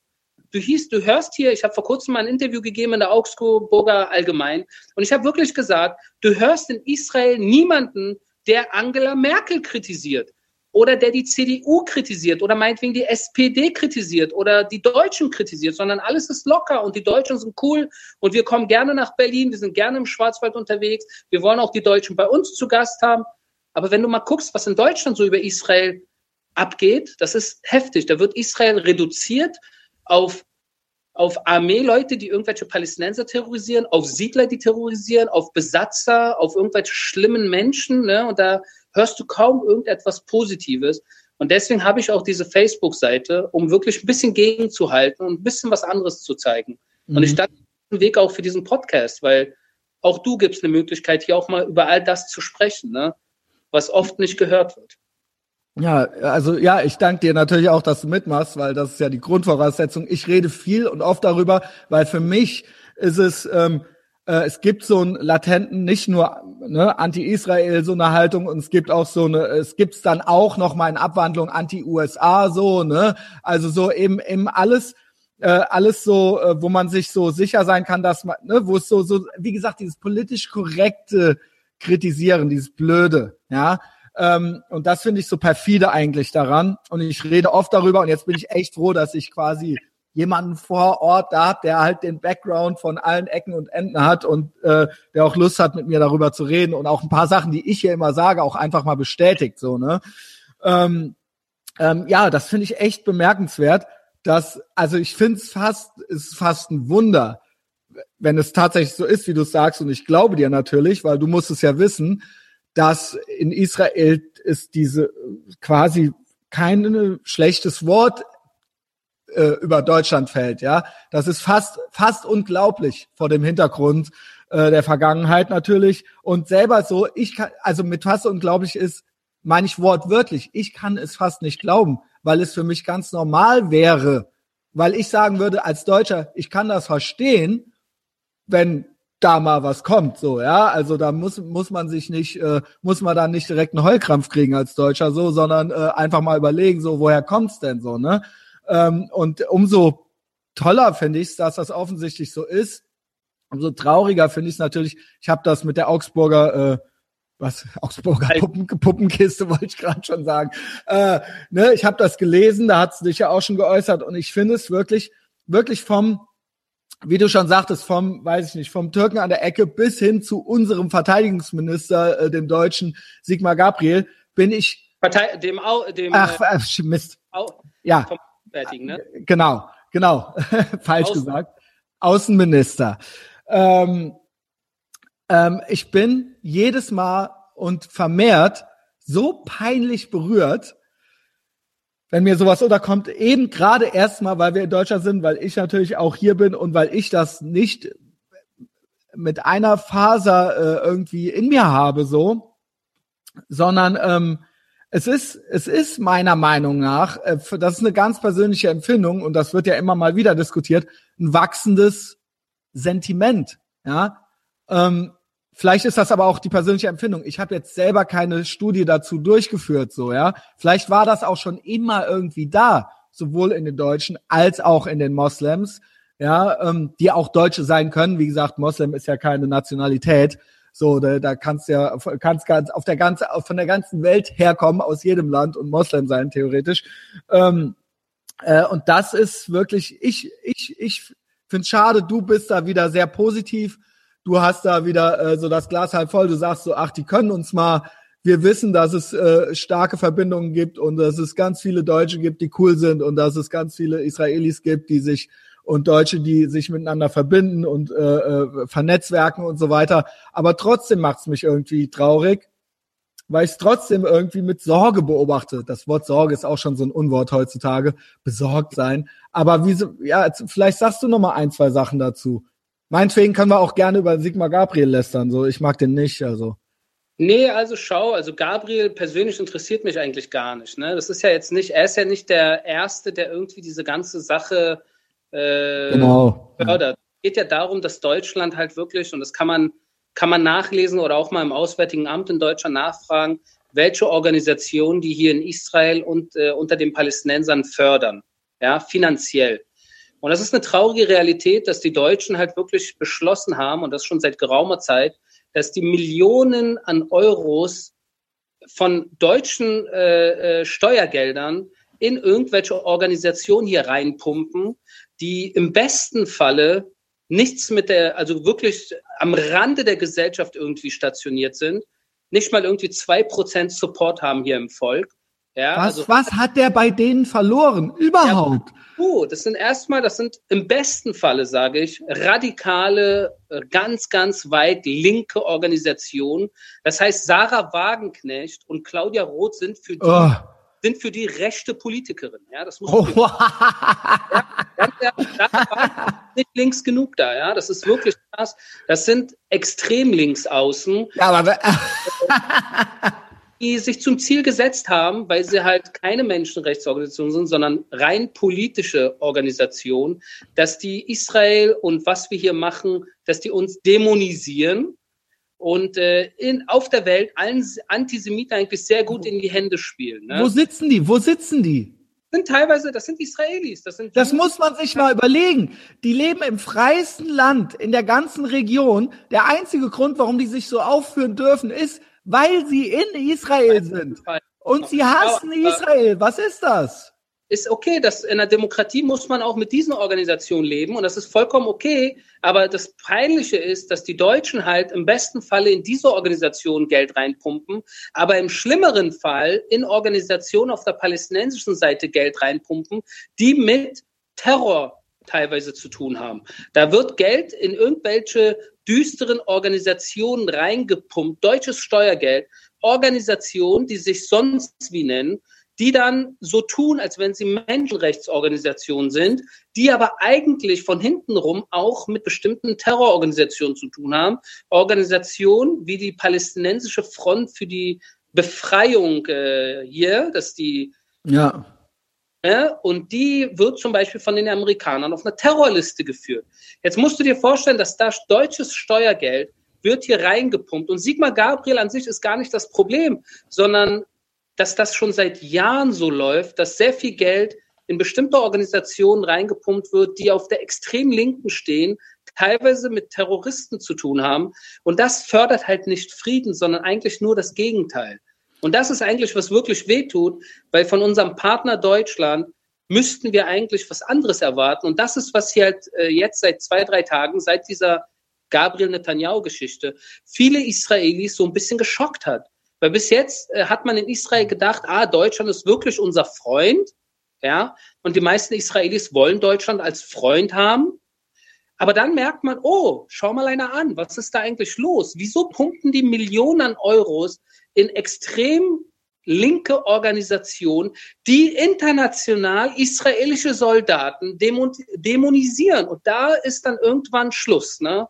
Und da muss man aufpassen, dass man in Deutschland auch irgendwie klarkommt und so ein bisschen sein Geld unter Kontrolle hält und sich bessere Organisationen sucht. Und davon gibt es in Israel Hunderte, die links sind, die rechts sind, die im Zentrum angesiedelt sind, aber bitte nicht auf die Extremlinke. Das wäre so, als stell dir vor, Israel würde jetzt eine Million Euro reinpumpen, heute in Pegida, ja, oder eine Million reinpumpen vor 30 Jahren, vor 40 Jahren in die RAF. Ja, ja das, das ist ein guter Beispiel. Das ist ein gutes Beispiel. Weil Pegida ist nicht für RAF. Also Pegida sind ein paar Spinner so.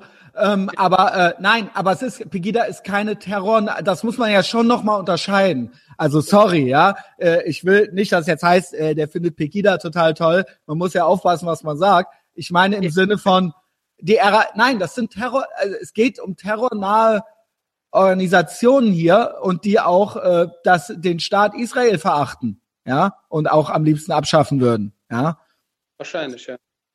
Ja, und das ist, oder auch wen Gabriel vorher schon im Vorfeld als seine Freunde bezeichnet und so weiter. Das ist alles äh, für einen, einen Chefdiplomaten, ja, äh, ist das ähm, sehr, äh, sehr unklug. Wie hat Netanyahu gesagt? Instinkt? Äh, irgendwas hat er gesagt. Instinkt, nicht keine guten Instinkte oder irgendwie sowas. Und wenn ich es richtig gelesen habe, ich weiß nicht, ob es stimmt, ich habe sein Handy nicht, äh, von beiden das Handy nicht oder das Smartphone nicht, aber hat äh, Netanyahu ihn sogar noch versucht anzurufen und er hat ja den Anruf abgelehnt. Also wenn das stimmt ja, und warum soll es nicht stimmen, ja, äh, dann muss ich sagen, äh, ja, also dann wunder dich doch nicht. Also da, da wirklich, das ist doch ganz normales. So, das wäre bei, bei, bei, das würde ich bei jedem Bekannten so machen. So, wenn der dann äh, mich wegdrückt auf dem Handy und nicht mehr zurückruft, so, dann weiß ich auch Bescheid, was los ist. Ja, schau, also äh, schau, Jerusalem ist nicht blind und Israel ist nicht blind und wir als Juden und als Israelis mittlerweile, wir haben aus der Vergangenheit gelernt, wir lassen uns nicht mehr verarschen. Wir lassen uns nicht irgendwie hier, du weißt, veräppeln von irgendwelchen mhm. Leuten, so tun, als wenn sie Freunde wären. Ne? Dieses Ganze, ich bin ja ein Freund Israels und ich bin ja ein Freund der Juden und ich bin ja für die Existenz Israels. Das ist alles teilweise kompletter Schwachsinn. Weil, wenn man dann einerseits das sagt, andererseits aber im Iran unterwegs ist, mit den Mullahs kuschelt, ne, mit den Ayatollahs, die offen sagen, dass sie den Staat Israel zerstören. Vernichten wollen, ja. Und dann so tun, als wenn sie dann hier mit uns auf gutem Fuß sind. Jetzt ohne irgendwie jemanden beim Namen zu nennen, aber da müssen bestimmte Leute, die jetzt dann dieses Ding auch hier, äh, diesen Podcast hier dann irgendwann mal sich angucken, da müssen die mal sich an die Stirn kratzen und überlegen, ob die irgendwie richtig liegen. Oder ob das einfach nur so ist, dass teilweise diese Leute wirklich klare Antisemiten sind, die halt auch irgendwie im Mantel der Diplomatie und des so äh, Scheins äh, so tun, als wenn sie irgendwie aber bestimmte Ziele doch irgendwie gerne unterstützen. Ja, und da würde ich mich nicht wundern bei bestimmten Dingen, die so passieren. Ne? Das ist, ist schon teilweise sehr traurig mitzuverfolgen. Ich finde es eigentlich fast krass. Jetzt sollte irgendwie der Steinmeier hinterhergeschickt werden oder so, wo ich mir noch dachte, oh Gott, oh Gott, kommt der nächste Trampel halt so, weil der ja schon, also ne, man kann ja auch, auch hier von Trump halten, was man will, aber er hat ja auch schon im Vorfeld den als Hassprediger und so weiter bezeichnet. Da habe ich mir gedacht, das könnte dem, Jetzt fängt er, am besten fängt er noch vorher an, auch noch den Netanyahu auch noch als Hassprediger zu bezeichnen oder so. Also das ist ja, das, von dieser Art Feingefühl reden wir hier bei unseren Chefdiplomaten so. Und das macht mich äh, tatsächlich original halt traurig. Also, weil ja. ich dann immer sehe und ich denke dann immer, oh, was diese Menschen da von uns denken müssen, ja. Aber vielleicht denken sie auch das Richtige. Weißt du, also vielleicht haben sie ja gar nicht Unrecht. Ne? Du hast es eben gesagt und du hast es auch schon mal geschrieben in einem Blog nach dem Terroranschlag hier in Berlin am Weihnachtsmarkt, wo ja. äh, der mit dem äh, äh, der äh, Islamist da reingefahren ist mit dem äh, Truck, ne? Genau. Hast du geschrieben so und da wüsste ich würde ich vielleicht von dir auch gerne ein bisschen was hören zu. Äh, da hast du bestimmte Meinung zu. Ähm, ja, das, äh, weil Israel ja schon viel länger mit dem Terror lebt und auch ganz andere Erfahrungen hat aber natürlich beide Länder, Deutschland und Israel, fundamental unterschiedlichen äh, Background, unterschiedliche Vergangenheit haben, äh, die natürlich miteinander auch irgendwo verbunden ist, aber na, eben darum, die Kehrseite der Medaille, du sagtest mal, und diesen Satz fand ich so schön, Deutschland hat sich eben äh, auf die Fahne geschrieben, nie wieder Täter, und Israel hat sich eben auf die Fahne geschrieben, nie wieder Opfer. Und das ist einfach ein Grund, äh, verständlicher, aber grundfundamentaler Unterschied in der Herangehensweise, in der Diskussion alleine. Ich rede ja noch gar nicht mal von Taten, sondern alleine, alleine in der Debatte über etwas, etwas beim Namen zu nennen. Da seid, ich sag mal, ihr jetzt ganz anders drauf als wir. Und wie wollen wir es machen? Äh, wie, gibt's da Tipps? Weil, äh, ne, auch Berlin wieder. Der Terroranschlag. Dann das, was äh, du kommst daher dann hast du neulich ein Gespräch gehabt mit SEK-Leuten. Äh, äh, auch ging es um Berlin und um arabische Großfamilien. Alles hängt irgendwie miteinander zusammen. Es, ja, es sind ja nicht isolierte Sachen. Ähm, genau. Annie, also äh, ich habe jetzt einen Riesenfass aufgemacht. Irgendwelche Gedanken dazu, spontan schon. Ja, schau, es ist richtig, was, was ich geschrieben habe und was ich sage, dieses Wir als Juden haben aus der Vergangenheit gelernt, nie wieder Opfer sein Und die Deutschen haben aus ihrer Vergangenheit gelernt, nie wieder Täter sein. Ich bin ja sowohl Deutsch als auch Israeli in dem Sinne. Deswegen bin ich irgendwo zwischen beiden Stühlen und ich verstehe beide Länder. Und ich, ich, ich beobachte halt, dass in, in Israel, wenn man irgendwie Terror bekämpft, dass man da wirklich mutig vorgeht. Dass man da keine, äh, kein Blatt vom Mund nimmt, dass man die Kommandos schickt, dass man wirklich knallhart vorgeht und sagt, weißt du was, scheiß du auf die Welt, hier geht es um unsere Sicherheit, hier geht es Überleben. um Überleben, hier geht es darum, gegen Terror wirklich aktiv vorzugehen. Und in Deutschland, wegen dieser Tätersache und man nie wieder Täter sein will, da zappelt man teilweise sogar rum, wenn man die Polizei schickt. Ne? Wenn man da ein bisschen zu hart vorgeht, dann wirkt das anscheinend äh, tätermäßig. Dann wirkt das so, als wenn man, oh, die Staatsgewalt, ne, oh, das geht ja alles nicht, ne, das wirkt ja alles Gestapo und Stasi. Aber das ist nicht so. Man muss so ein bisschen die Vergangenheit auch verkraften können. Das ist Vergangenheit. Äh, viele dieser Menschen leben auch nicht mehr, die damals aktiv waren, ob das Gestapo oder selbst Stasi. Wir leben heute 2017. Wir leben in einer neuen Welt und diese neue Welt aus der Vergangenheit kann man natürlich du weißt, seine Erfahrungen und seine Lektüren und seine, was man gelernt hat, hat man gelernt, aber man muss sich auch der Realität anpassen. Und wenn man aktiv gegen Terror vorgeht, dann ist man kein Täter, sondern dann ist man ein Staat, der Politik macht, der Sicherheitsdienste hat, die aktiv gegen Terroristen auch im Staat und auch außerhalb des Staates mit internationaler Kooperation vorgehen, um seine Bürger und den Staat zu beschützen. Nicht nur den Bürger, dass er jeden Tag und jeden Tag irgendwie in Freiheit leben kann, sondern auch die rechtlichen Grundwerte, die Demokratie und die Freiheit. Ne? Einfach nur Freiheit gewährleisten. Und wenn man da irgendwie zappelig ist, das machen sich genau diese Terrororganisationen und diese Großfamilien, ne, die machen sich das zum Guten und die nutzen das aus. Und es wird kein gutes Ende haben. Da muss man sehr vorsichtig sein. Weil mit den Leuten vom SEK, mit denen ich gesprochen habe, über die 90er, wo ich in Berlin. Ja, was war das für ein Treffen? Ja. Genau, erzähl mal, wie kam das zustande? Hab Leute getroffen, das wurde organisiert und die haben mir klipp und klar gesagt, also Sonder, Sondereinsatzkommando heißt SEK, weiß vielleicht jeder. Aber. aber nicht nur, sondern allgemein Polizei, ne? Und die haben mir erzählt, äh, dass in den 90ern die Situation noch überschaulich war. Heute ist es viel schlimmer. Und warum? Weil man in den 90ern gezappelt hat und sich nicht irgendwie getraut hat, wirklich härter vorzugehen. Und die Leute haben das klar, die haben das so wahrgenommen, dass der deutsche Staat nicht bereit ist, da wirklich äh, auf den Tisch zu hauen und wirklich die Leute äh, ranzuziehen, sich ranzuziehen, die wirklich die, die, die hinter den Kulissen teilweise die Sache anführen und hat die machen lassen. Und das ist ein Riesenproblem, weil im Endeffekt, heute haben sich die Leute aufgebaut, haben sich aufgerüstet, haben die letzten 20 Jahre ihre Großfamilien aufgebaut baut, haben hunderte von Soldaten in Deutschland aktiv unterwegs, in Berlin und Bremen und irgendwo im Ruhrport, haben teilweise ganze Stadtgebiete unter ihrer Kontrolle. Polizei traut sich da teilweise gar nicht rein. Das war ja, in klar. so und heute ist es noch schlimmer und da muss Deutschland aufpassen. Ne? Das ist ein Ratschlag von mir.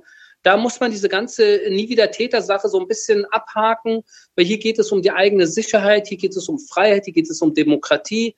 Und da haben wir sehr vieles, was wir gemeinsam tun können, Israel und Deutschland. Und ich versuche da auch immer gerne Verbindungsglied zu sein.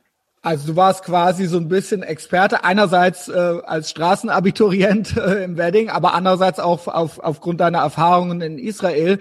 Was konntest du, gab es jetzt so ganz konkret was, was du denen mitgeben konntest? Ich meine, es ist ja immer auch, die Polizei ist ja kein autonomes Ding, ne? Es ist ja von der Politik irgendwo. Ne? Was, was, was nützt das, wenn die wollen, aber von oben gesagt wird, hier, äh, ne, haltet euch zurück oder ne, das, äh, ja. ja, ne, was, was konntest du denen so, gab es irgendein Fazit miteinander? Ja, schau, also ich treffe ja auch deutsche Politiker und ich treffe auch deutsche äh, Bundeswehrleute, also Soldaten und auch äh, Polizisten und alle möglichen Dienste. Und ich sag mal so, also die meisten Leute verstehen, worum es geht. Ne? Und äh, und die Sicherheitsdienste in Deutschland, die sind auch teilweise genervt. Ne? Die wollen auch mehr machen. Die fühlen, dass die so ein bisschen, äh, dass die ein bisschen so Handschellen, dass denen Handschellen angelegt sind. Ne? Dass die sich so ein bisschen, ja, so nicht wirklich trauen und nicht wirklich vorgehen können, weil die Politik nicht entscheidet. Aber auch in der Politik gibt es genug Stimmen, die wirklich äh, verstehen, worum es geht und äh, aktiv äh, auch irgendwie was machen wollen. Ich habe vor kurzem den Justizminister hier getroffen, den Maas, den Heiko Maas, Ey, der Typ ist, hast, hast du von, hast du da was gehört? Weil du hast, darf ich ganz kurz, ganz kurz, weil er ist natürlich hier, der Name ist auch schon mal ein paar Mal gefallen. Und ähm, du hast dann ein Foto mit ihm gepostet und hast dann geschrieben, äh, guter Typ, äh, ganz bescheiden und bla bla bla. Und dann haben dir, ich nehme an, ich habe nur ein bisschen das verfolgt, aber ein paar Leute auch zurückgeschrieben. Erzähl mal erstmal von eurem Zusammentreffen und dann, ähm, ich weiß nicht, wusstest, kanntest du ihn vorher? Wusstest du über die Debatte um ihn? Ja, ich kenne ihn. Ich kenne ihn von vorher. Ich habe ihn nie vorher so persönlich kennengelernt. Aber du wusstest, was er macht, ja. Ja, ich habe hunderte von Zuschriften bekommen, sowohl privat als auch offen, wo er halt irgendwie als, äh, was weiß ich, äh, wer beschimpft wird, der irgendwie da wirklich teilweise, äh, kann man fast schon sagen, den Terroristen in die Hände spielt. Aber äh, gut, schau, was soll ich machen? Ich bin hier nur ein kleiner Junge, irgendwie, sage ich mal, ein, ein, ein normaler Beamter, irgendwie ein Durchschnittstyp in Israel, der das Glück hatte, einen Justizminister zu treffen. ist ja nicht irgendwie irgendein dahergelaufener, sondern das ist der deutsche Justizminister. Jetzt kann man ihn mögen oder nicht mögen, aber mir war wichtig, ihn zu treffen und ich habe ihn getroffen und wir hatten ein kurzes Gespräch. Wir haben einen Rundflug gemacht über Worum Israel, ging's? ein bisschen Israel gezeigt im Helikopter und es war, war ein sehr nettes Gespräch. Ist ein netter Typ, aber äh, die Frage ist, inwieweit er äh, versteht und macht und tut und wirklich auch äh, Gesetze voranbringt, um Deutschland zu beschützen, ne? Das, im Inneren. Es geht das um frage ich mich, bei dem frage ich mich wirklich, ob das Dummheit oder Kalkül ist. Also ob er es, ob er es gut meint, aber es einfach nicht versteht, die Tragweite teilweise, äh, oder ob er ob, oder ob das kalkuliert ist. Ja, das weiß ich nicht. Also, also quasi, ob er böse ist oder äh, das nicht versteht, ja.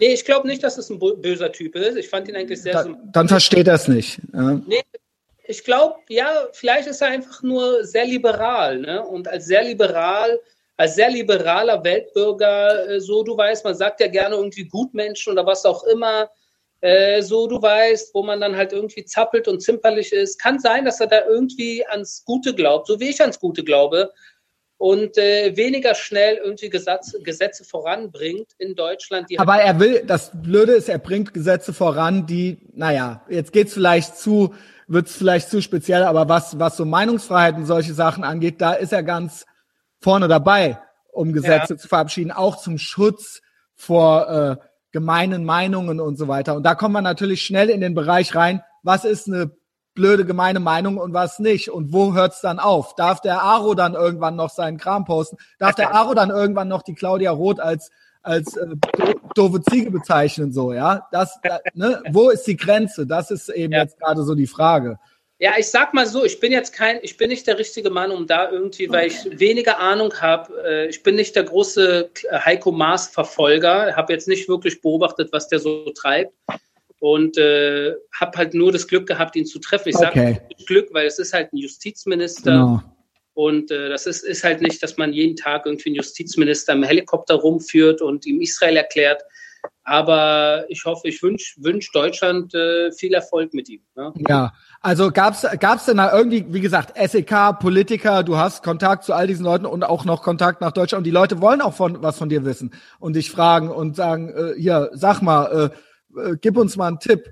Gibt's ein, zwei Tipps, die du so oder äh, läuft es im Prinzip schon darauf hinaus, dass man einfach das Kind einfach erstmal beim Namen nennt. Geht's da schon los? Ja, Kind beim Namen nennen auf jeden Fall, dass man da ein bisschen weniger. Äh, Terror ist Terror und nicht äh, genau. Terror ist Terror ist Terror. Ne? Und äh, dass man da wirklich äh, klarkommen muss. Und dass man vor allem auch verstehen muss und äh, einsehen muss, wer seine wahren Freunde sind, wer seine wahren Partner sind. Und das ist, das ist dann auch natürlich ein bisschen traurig, wenn, äh, wenn der Außenminister herkommt und genau das Gegenteil hier irgendwie äh, durch, durch diese Mini-Krise mit Netanyahu halt irgendwie verursacht. Weil wir in Israel wollen halt und die Deutschen sollten, man muss verstehen, dass man wirklich auf einem, auf einer Seite ist. In ja. Diesem, in diesem Kampf, das ist wirklich ein Kampf gegen internationalen Terror, der halt international in einer globalen Welt äh, funktioniert, wo halt wirklich Netzwerke entstanden sind, wo man halt wirklich nicht alleine gegen die vorankommt, sondern man muss international auf einer Seite irgendwie Stärke zeigen. Stärke zeigen ist kein Bu-Wort.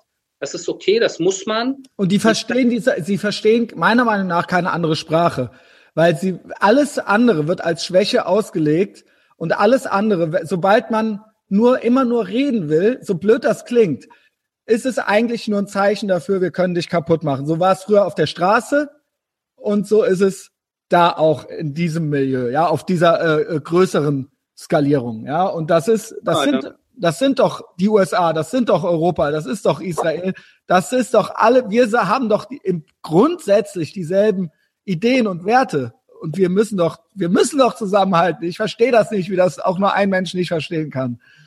Ja, äh, im Großen wird ja da auch sehr viel gemeinsam getan. Also jetzt außer diese kleine Mini-Krise jetzt mit dem Gabriel und Netanyahu, die, die, die wird. Meinst so, du, das ist Mini? Ja, das ist eine Sache, die, die bleiben wird. Also Gabriel wird das nicht äh, vergessen und auch Netanyahu wird das nicht vergessen. Aber ich sag mal, es geht weitaus, es gibt weitaus mehr Kontakte und gute Beziehungen zwischen Deutschland und Israel. Und das meine ich nicht nur zwischen Leuten wie dir und mir, sondern wirklich auf allerhöchsten Level zwischen den verschiedenen Organisationen. Da laufen Sachen, das ist genauso, jetzt sagen wir mal kurz, du weißt, zwischen Netanyahu und Obama herrschte auch. Mhm. Boah, der Obama, also, ah. Hör auf, hör. Kein positiver Wind, ja, aber das hatte keinen großen Einfluss auf die Beziehung zwischen aber stopp. den Staaten. Entschuldigung, ich bin hier so leidenschaftlich, aber so ein Iran-Deal, der ging doch auf Obamas Kappe. Ja, aber da gab es auch in Israel genug Leute und die gibt es bis heute und äh, die sagen, dass hätten wir diesen Deal nicht gemacht, dann wäre jetzt wahrscheinlich schon Krieg. Zumindest hat dieser Deal äh, den Iranern den Ball in ihren, äh, auf, ihren, auf ihren Fußballplatz jetzt geschossen. Und die Iraner können jetzt entscheiden, ob sie diesen Deal wahrnehmen oder ob, ob die irgendwann anfangen, damit zu spielen und dann doch irgendwie in die Kriegsrichtung äh, sich entwickeln. Die Iraner können jetzt entscheiden, weil die Welt ihnen die Chance gibt, die Welt, damit meine ich die Amerikaner, Europa, auch Israel, dass die sich in eine positive Richtung entwickeln. Und man muss halt im Westen aufpassen, dass man sich dann nicht über, über, über den Tisch äh, ja, genau. führen lässt, sondern dass man beobachtet und dass man wirklich wahrnimmt, was sich im Iran entwickelt. Aber ich sehe doch schon, wenn man doch schon äh, Tests oder Prüfungen äh, äh, ankündigen muss oder die ihre eigenen Leute, wie kann das? Das kann doch nicht. Das, das kann doch nicht funktionieren. Wie soll das funktionieren? Die haben doch neulich noch gesagt, dass sie Israel von der Landkarte streichen wollen. Wie, wie, also diesen Leuten ist doch nicht zu glauben, diesem Regime. Nee, denen ist nicht zu glauben. Denen ist absolut nicht zu glauben. Im Gegenteil, die haben sogar ein, ein Wort äh, in, ihrem, in ihrem Lexikon, das heißt Takir. Und Takir heißt eigentlich, dass du in Notsituationen lügen Täuschen, ja. Dass du, um dich zu verteidigen, um dich zu beschützen, darfst du lügen. Mhm. Weil der Feind will dich ja ausmerzen. Und deswegen das im, im, äh, im Koran ist das, ne? Ja, Takir, ja. das ist Schiiten, das haben die Sunniten auch teilweise übernommen. Schau, was soll ich dir sagen? Wir, wir wissen das. Teilweise weiß der Westen das. Aber wir wissen das und wir beobachten, wir wissen, was dort vor sich geht. Und äh, du kannst dir sicher sein, dass Israel einerseits natürlich absolut keine Konfrontation sucht und will. Aber ihr wehrt euch. Aber wenn es soweit sein sollte, dass die Iraner versuchen, irgendwie hier den Westen zu verarschen und dann doch wirklich an irgendetwas rumbasteln, was Israel irgendwie äh, wirklich gefährden, dann wird Israel tun, was es tun muss. Und da, ja, ihr müsst, ihr müsst. Da, das ist die Lektion aus der Vergangenheit bei uns. Nie wieder Opfer. Man wartet, man wartet, bis es nicht mehr zu warten geht und dann schlägt man zu. Ja, ja, und das ist, äh, ja, das ist ja ganz, würde man sagen, eigentlich ganz normal. Ja, ihr müsst es tun und äh, das ist halt so. Ja. Ähm, ich hoffe auch, dass da, wie gesagt, du sagst, äh, auch in der Obama-Regierung, da war das eigentlich alles okay. Ich, ich, was Obama so Netanyahu und UN und Iran, ich weiß nicht. Mich so als Laie, was ich so mitgekriegt habe, fand ich es katastrophal. Also, aber du sagst, ne, die Verbindungen sind da, jetzt gibt's einen neuen Präsidenten. Ich will auch nicht, dass du dich da jetzt zu sehr verausgabst, aber er hat sich ja doch ganz anders äh, äh, äh, ne, auch wenn man jetzt nicht alles gut findet oder so. Ich habe auch gesehen, auch Teile der Regierung kritisierst du auch, aber so die grundsätzliche Haltung gegenüber Israel oder auch ähm, dem äh, äh, auch Netanyahu gegenüber ist doch, also der Ton alleine ist doch schon ein ganz anderer, oder? Also auch äh, was was jetzt UN die Frau, die jetzt in den UN-Rat, äh, ja. Genau. Bist du nicht eigentlich froh? Also viele sind nicht froh, aber so aus Israels Sicht ist es doch gut, oder nicht? Also ich, ich finde es gut jedenfalls. Schau, äh, man muss den Mann noch ein bisschen, äh, du weißt, er ist relativ neu im Amt. Es sind äh, drei, vier Monate erst vergangen. Also es gilt abzuwarten, was sich da so die nächsten Monate entwickelt, weil aber das Jahr ist normalerweise so Training. Ne? Und dann ab dem zweiten Jahr geht's dann wirklich los. Äh, aber ja, die Grundeinstellung ist positiver und äh, zumindest versteht die amerikanische Administration, dass Israel äh, wirklich ein Partner ist. Ein ehrlicher und ein guter Partner, ein Ally, ne, wie man so sagt, ne, ein Ally, ein Verbündeter. Auf den man sich immer verlassen kann. So halt, ne? Man so. verlassen kann, das ist ein wahrer Freund und das ist auch, was man von den Deutschen hier erwartet. Wahre Freunde stechen, stechen sich nicht in den Rücken, sondern stehen zu einem besonders international, ne, wo man sowieso genug äh, dunkle Regime hat und irgendwelche Terrororganisationen, die nur darauf warten, dass wir uns gegenseitig in den Rücken stechen. Und da äh, bin ich, äh, finde ich gut, dass die amerikanische, dass die neue Administration klar macht, Israel ist unser Partner, ist unser Verbündeter. Und auch in internationalen Foren wie den Vereinten Nationen, wo halt irgendwie immer nur Israel-Bashing, ne, mhm. alles irgendwie passiert auf der Welt, ist okay. Aber wenn es um Israel geht, wird Bashing gemacht. Ne? Das heißt, richtig schön über Israel, alles gegen Israel wird dann immer be bejubelt. Und da haben die Amerikaner klar gemacht, so, jetzt ist Schluss mit diesem Israel-Bashing. Die amerikanische äh, äh, ähm, Botschafterin in der UN, Nikki Haley, die hat mehrmals schon klar gemacht, ist genug. Wir werden auch keine Gelder mehr der UN spenden und die Amerikaner spenden am meisten Geld wenn die, wenn die Vereinten Nationen nicht mehr klarkommen und aufhören mit diesem einen Land, das einzige Land der Juden, da irgendwie mit einer Doppelmoral anzugehen. Ne? Das darf nicht sein, das ist nicht okay. Und da müssten auch die Deutschen mitmachen. Ne? Gerade die Deutschen würden wir erwarten, würden da ganz vollkommen an der Seite von Nikki Haley sein. Aber ja, das ist, äh, naja, das ist irgendwie so typisch deutsch, dieses Rumgeeiere da, ja. Also da freue ich mich sehr über die neue, also zumindest, mindestens im Hinblick darauf freue ich mich über die neue Regierung und die Töne oder den die Dialog äh, oder der, ne, die, die Signale, die zumindest davon ausgehen. Auch Iran, das Wort fiel da auch äh, äh, ab und zu mal. Und ähm, ja, auch der, der, die Botschaft soll ja umgezogen werden. Ne? Ich weiß nicht, ob das jetzt gemacht wird oder nicht. Hast du da noch irgendwas zu? Keine Ahnung, ist aber auch irgendwie Mikro, ne? Also zumindest, äh, ob das klappt oder nicht, weiß es nicht. Aber auf Makro, äh, ob es passiert oder nicht, es, es spielt keine große Rolle, weil im Endeffekt, solange die Beziehungen wirklich, wirklich warm sind, äh, ist das ist die Hauptsache und nicht irgendwelche Mini, Mikro, äh, Mini, so du weißt, äh, ja, äh, hier okay. oder da oder machen. Wobei es für viele Israelis und Juden halt auch wirklich ein, ein Beweis der Freundschaft wäre. Aber das meine ich, das Signal. Es ist, ein, es ist ein Statement irgendwo. Ja. Auf jeden Fall. Ja, äh, das war das. Äh, was hatten wir? Heiko Maas, Berlin, SEK, was habe ich hier noch? Ey, du hast ein super, das habe ich jetzt neulich auch gesehen. Ähm, dieses Tunnelsysteme der Hamas und so weiter. Wir sind ja jetzt WhatsApp-Freunde. Dein Foto ist äh, hier, du stehst da in so einem Tunnel äh, oder was oder Tunnelbombe soll entwickelt werden ähm, und das hast du ja offensichtlich, äh, sonst hätte ich das jetzt gar nicht gesagt. Ich sah das dann immer bei WhatsApp, wenn wir uns getextet haben. Äh, super interessant. Also Bild von dir, du in der Uniform, siehst gut aus, ja. Ähm, und was, was ist das? Ist das eine neue Bombe oder gibt's die schon? Nee, das ist ein Foto aus dem, aus dem letzten äh, Gaza-Israel-Krieg zwischen, du weißt, was wir vorhin besprochen haben, 2014, wo ich halt einige der entdeckten Hamas-Tunnel dann auch äh, besuchen durfte und mir vor, vor Ort angucken konnte. Mhm. Da äh, habe ich mich dann auch abblitzen lassen in einem dieser Tunnel. Aber du warst da jetzt nicht äh, nochmal irgendwie als Experte. Das war jetzt Zufall, dass du für diesen Artikel. Nee, ah. nee.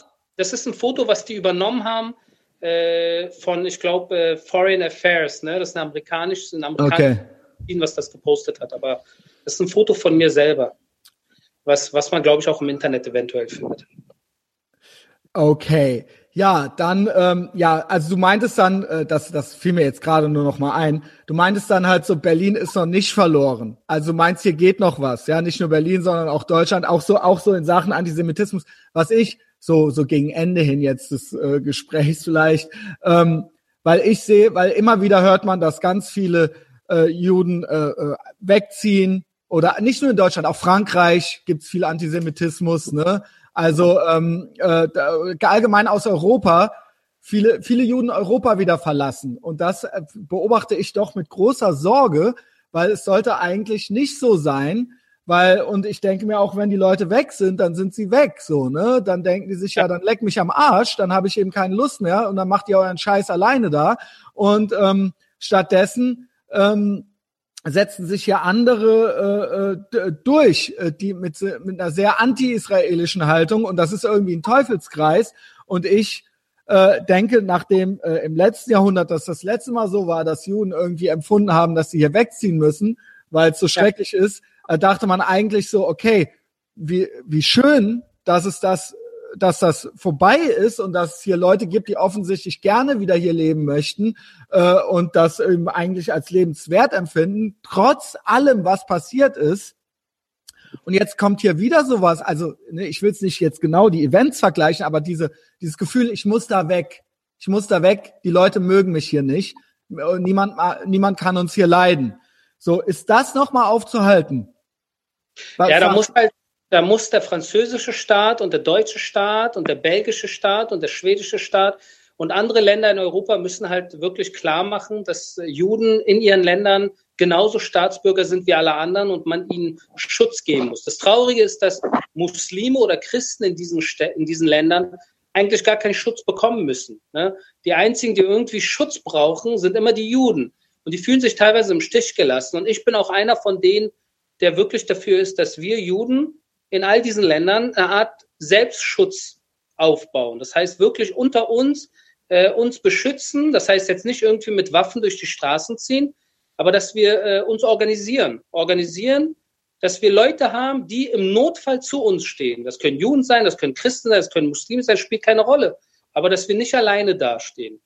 Und äh, mhm. ich auf meiner Facebook-Seite will ich auch, und ich mache das ab und zu, rufe ich halt auf, Leute, äh, ist genug mit Gequatsche irgendwie Al-Quds-Demo ist, wo die ganzen Hater auf die Straße gehen, ne, mit der Hezbollah-Flagge, dann geht ihr auch auf die Straße und bekennt Flagge, zeigt die Israel-Flagge, zeigt die deutsche Flagge, zeigt euch, ne, ist genug, dass ihr auf, äh, im Internet mir schreibt, was kann ich machen? Hier könnt ihr machen, ne? Ihr müsst euch zeigen, ihr müsst Mut haben.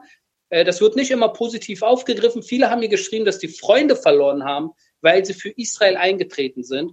Dann waren das nicht die richtigen Freunde. Dann scheiß auf die, weil das sind keine Freunde. Ne? Die, die nicht verstehen wollen, dass man auch irgendwie das Recht hat, in einer Demokratie für ein Land zu sein, was demokratisch ist, was ausnahmsweise jüdisch ist, ja, größtenteils, aber dass das dann als negativ bewertet wird und dass man dann die Freundschaft kündigt mit diesem Menschen, nur weil er für Israel steht, das ist dann schon sehr, sehr bemitleidend für den Menschen, der die Freundschaft kündigt. Aber ist okay, weil wir leben in einer Welt, wo wir halt wirklich alle in den Spiegel gucken müssen, morgens, wenn wir aufstehen und äh, mit uns wirklich klarkommen müssen, ob wir das Richtige machen oder das Falsche. Und ich sage einfach mal so, ich kann in den Spiegel gucken und ich gucke sehr wohl in den Spiegel, weil ich weiß, ich mache das Richtige. Mir geht's gut. Mir geht es verdammt gut. Und ich will auch, dass viele Leute, die sich fragen, was kann ich für Israel tun, einfach verstehen, wenn ihr auf die Straße geht und Flagge bekehrt, äh, äh, zeigt, dann tut ihr das Richtige und ihr werdet morgen in den Spiegel gucken und noch glücklicher mit euch selber sein. Wow, das ist ja fast schon ein richtig geiles Schlussstatement.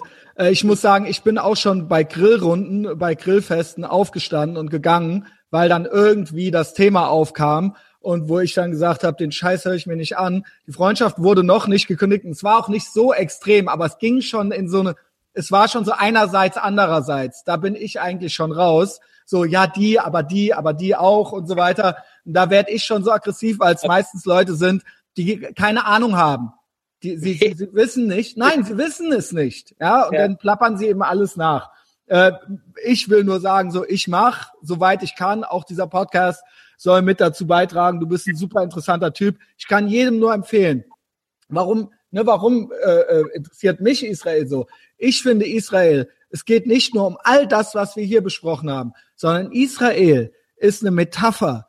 Das ist eine Idee. Das ist eine Grundphilosophie wie möchte, wie sehe ich als Mensch auf andere Menschen und wie sehen, wie, was für einer möchte ich sein? Möchte ich immer missgünstig sein und möchte ich immer alle anderen für meine Misserfolge verantwortlich machen? Oder habe ich, oder hat es auch was mit mir zu tun, wie ich mich verhalte? Und da gibt's auch ein Video, das ist das letzte Video, was ich empfehle. Das heißt der Israel-Test, the Israel-Test. Das ist auch von PragerU. Und da wird das ganz gut erklärt mach den Israel-Test, die Israel-Test. Meinetwegen schicke ich dir auch noch, Aro, kannst du den ja auch mal machen, ja. und ähm, poste ich das nochmal hier drunter. Ich hatte mit Gerd Bührmann schon mal einen Podcast, da habe ich das auch gepostet. Und ähm, ja, äh, das gehört irgendwie mit dazu. Meinetwegen zum Abschluss jetzt noch. Ach genau, eine, Fra eine Frage habe ich noch. was ist aus den Waldbränden geworden, aus diesen Terroranschlägen? Äh, das ist doch, äh, das war, das war im November oder was? Die äh, äh Feuerintifada oder wie, wie, nannt, wie wurde das in der Presse genannt? Ja, das waren größtenteils Waldbrände, die durch die Natur verursacht wurden. Ist das so? Ein Großteil, einige, einige Waldbrände wurden verursacht durch äh, irgendwelche Palästinenser, die dachten, dass das cool ist zu kokeln, um hier das Feuer anzulegen. Aber das war eine Minderheit der Fälle, spielt aber keine Rolle, weil es wurden einige Fälle wurden von Menschenhand verursacht und das ist gefährlich genug. Äh, man darf es aber auch nicht irgendwie übertreiben und sagen, ja, hier das ganze Land lag in Feuer, weil irgendwelche Palästinenser hier unterwegs waren. Das stimmt. Und es waren Zehntausende von Leuten aber betroffen, ne? Also, ja, ja, ja das hat, Entschuldigung. Das entfacht sehr schnell, ne? Da muss man sehr mhm. vorsichtig sein. Na, es war einfach ein Freund von mir, der, dem ich das auch sagte, dass wir hier dran sind. Er meinte, das will ich nochmal, was wurde eigentlich daraus? Ja, äh, das ja. fiel mir jetzt gerade ganz am Ende noch ein auf meiner Liste. Dann, was muss ich tun, um nach Israel ziehen zu können? Äh, gute Frage. Vielleicht mal in der israelischen Botschaft in Berlin fragen, weißt du, dass die dir da irgendwie einen Tipp geben. Aber äh, besuchen jederzeit, ne? Besuchen. Tel Aviv hatte ja. ich äh, überlegt, nächstes Jahr. Ähm, ja? Ich war noch nie in Israel und meine Freundin, glücklicherweise. Unbedingt. Unbedingt. Meine Freundin meinte neulich, äh, ja, weil wir es dieses Jahr nicht schaffen und ich wollte dieses Jahr noch mal in die USA, meinte die von sich aus, warum nicht nächstes Jahr mal Tel Aviv, ja, mit Strand und allem Pipapo. Unbedingt, ja. Die, jetzt fängt's an, die Sommersaison äh, ist eingeläutet. Wie warm ist es jetzt? Ja, jetzt ist es ungefähr 20, 25, vielleicht 25. Ach, schön. Aber das wird sich noch bis 40 steigern die nächsten Monate. Und du kannst gut davon ausgehen, wenn du die nächsten vier Monate nach Israel kommst, wirst du Sonne, äh, Meer, Strand, Küste, äh, Spaß, gutes Essen und äh, wirklich eine, eine freudige Atmosphäre haben. Also tu das, ne? Also du bist willkommen und Du hast mein WhatsApp und schreib mir, ne? Wenn du da bist, sehen wir uns. Ah, wie geil. Also pass auf, solltest du jemals, jemals in Köln sein, schreib mir auch, ähm, es gibt Kölsch und weiß ich nicht, äh, keine Ahnung. Sei mein Gast, ja. Ähm, in diesem Sinne, ja, keine Ahnung. Ey, vielen Dank für deine Zeit. Erstmal für deine Geduld, dann für deine Zeit. Es hat mich sehr gefreut. Das Gespräch hat all meine Erwartungen erfüllt. Äh, wir haben es auch aufgenommen ähm, ja, am, am, am, an deinem Ruhetag sogar auch noch. Ich hoffe, du hast noch ein bisschen äh, einen schönen Tag mit deiner Familie. Ähm, ja, Jetzt warten auf mich. Ja, dann folgt äh, dem Aro alle auf Facebook. Ich werde die Links irgendwie auch noch drunter machen. Ähm, ich äh, schicke dir dann äh, eine Nachricht, wenn's, wenn der Podcast oben ist. Ja, folgt mir auch, wenn euch das interessiert hat, äh, bei Facebook. Abonniert den Podcast äh, kostenlos bei iTunes, ja. Da kann man das dann hören, wann und wo man möchte. Und in diesem Sinne, ja, äh, hab, hab einen guten restlichen, sagt man Sabbat? Shabbat. Shabbat, ja. Danke für alles. Bis bald. Danke, mein Freund. Bis bald. Tschüss.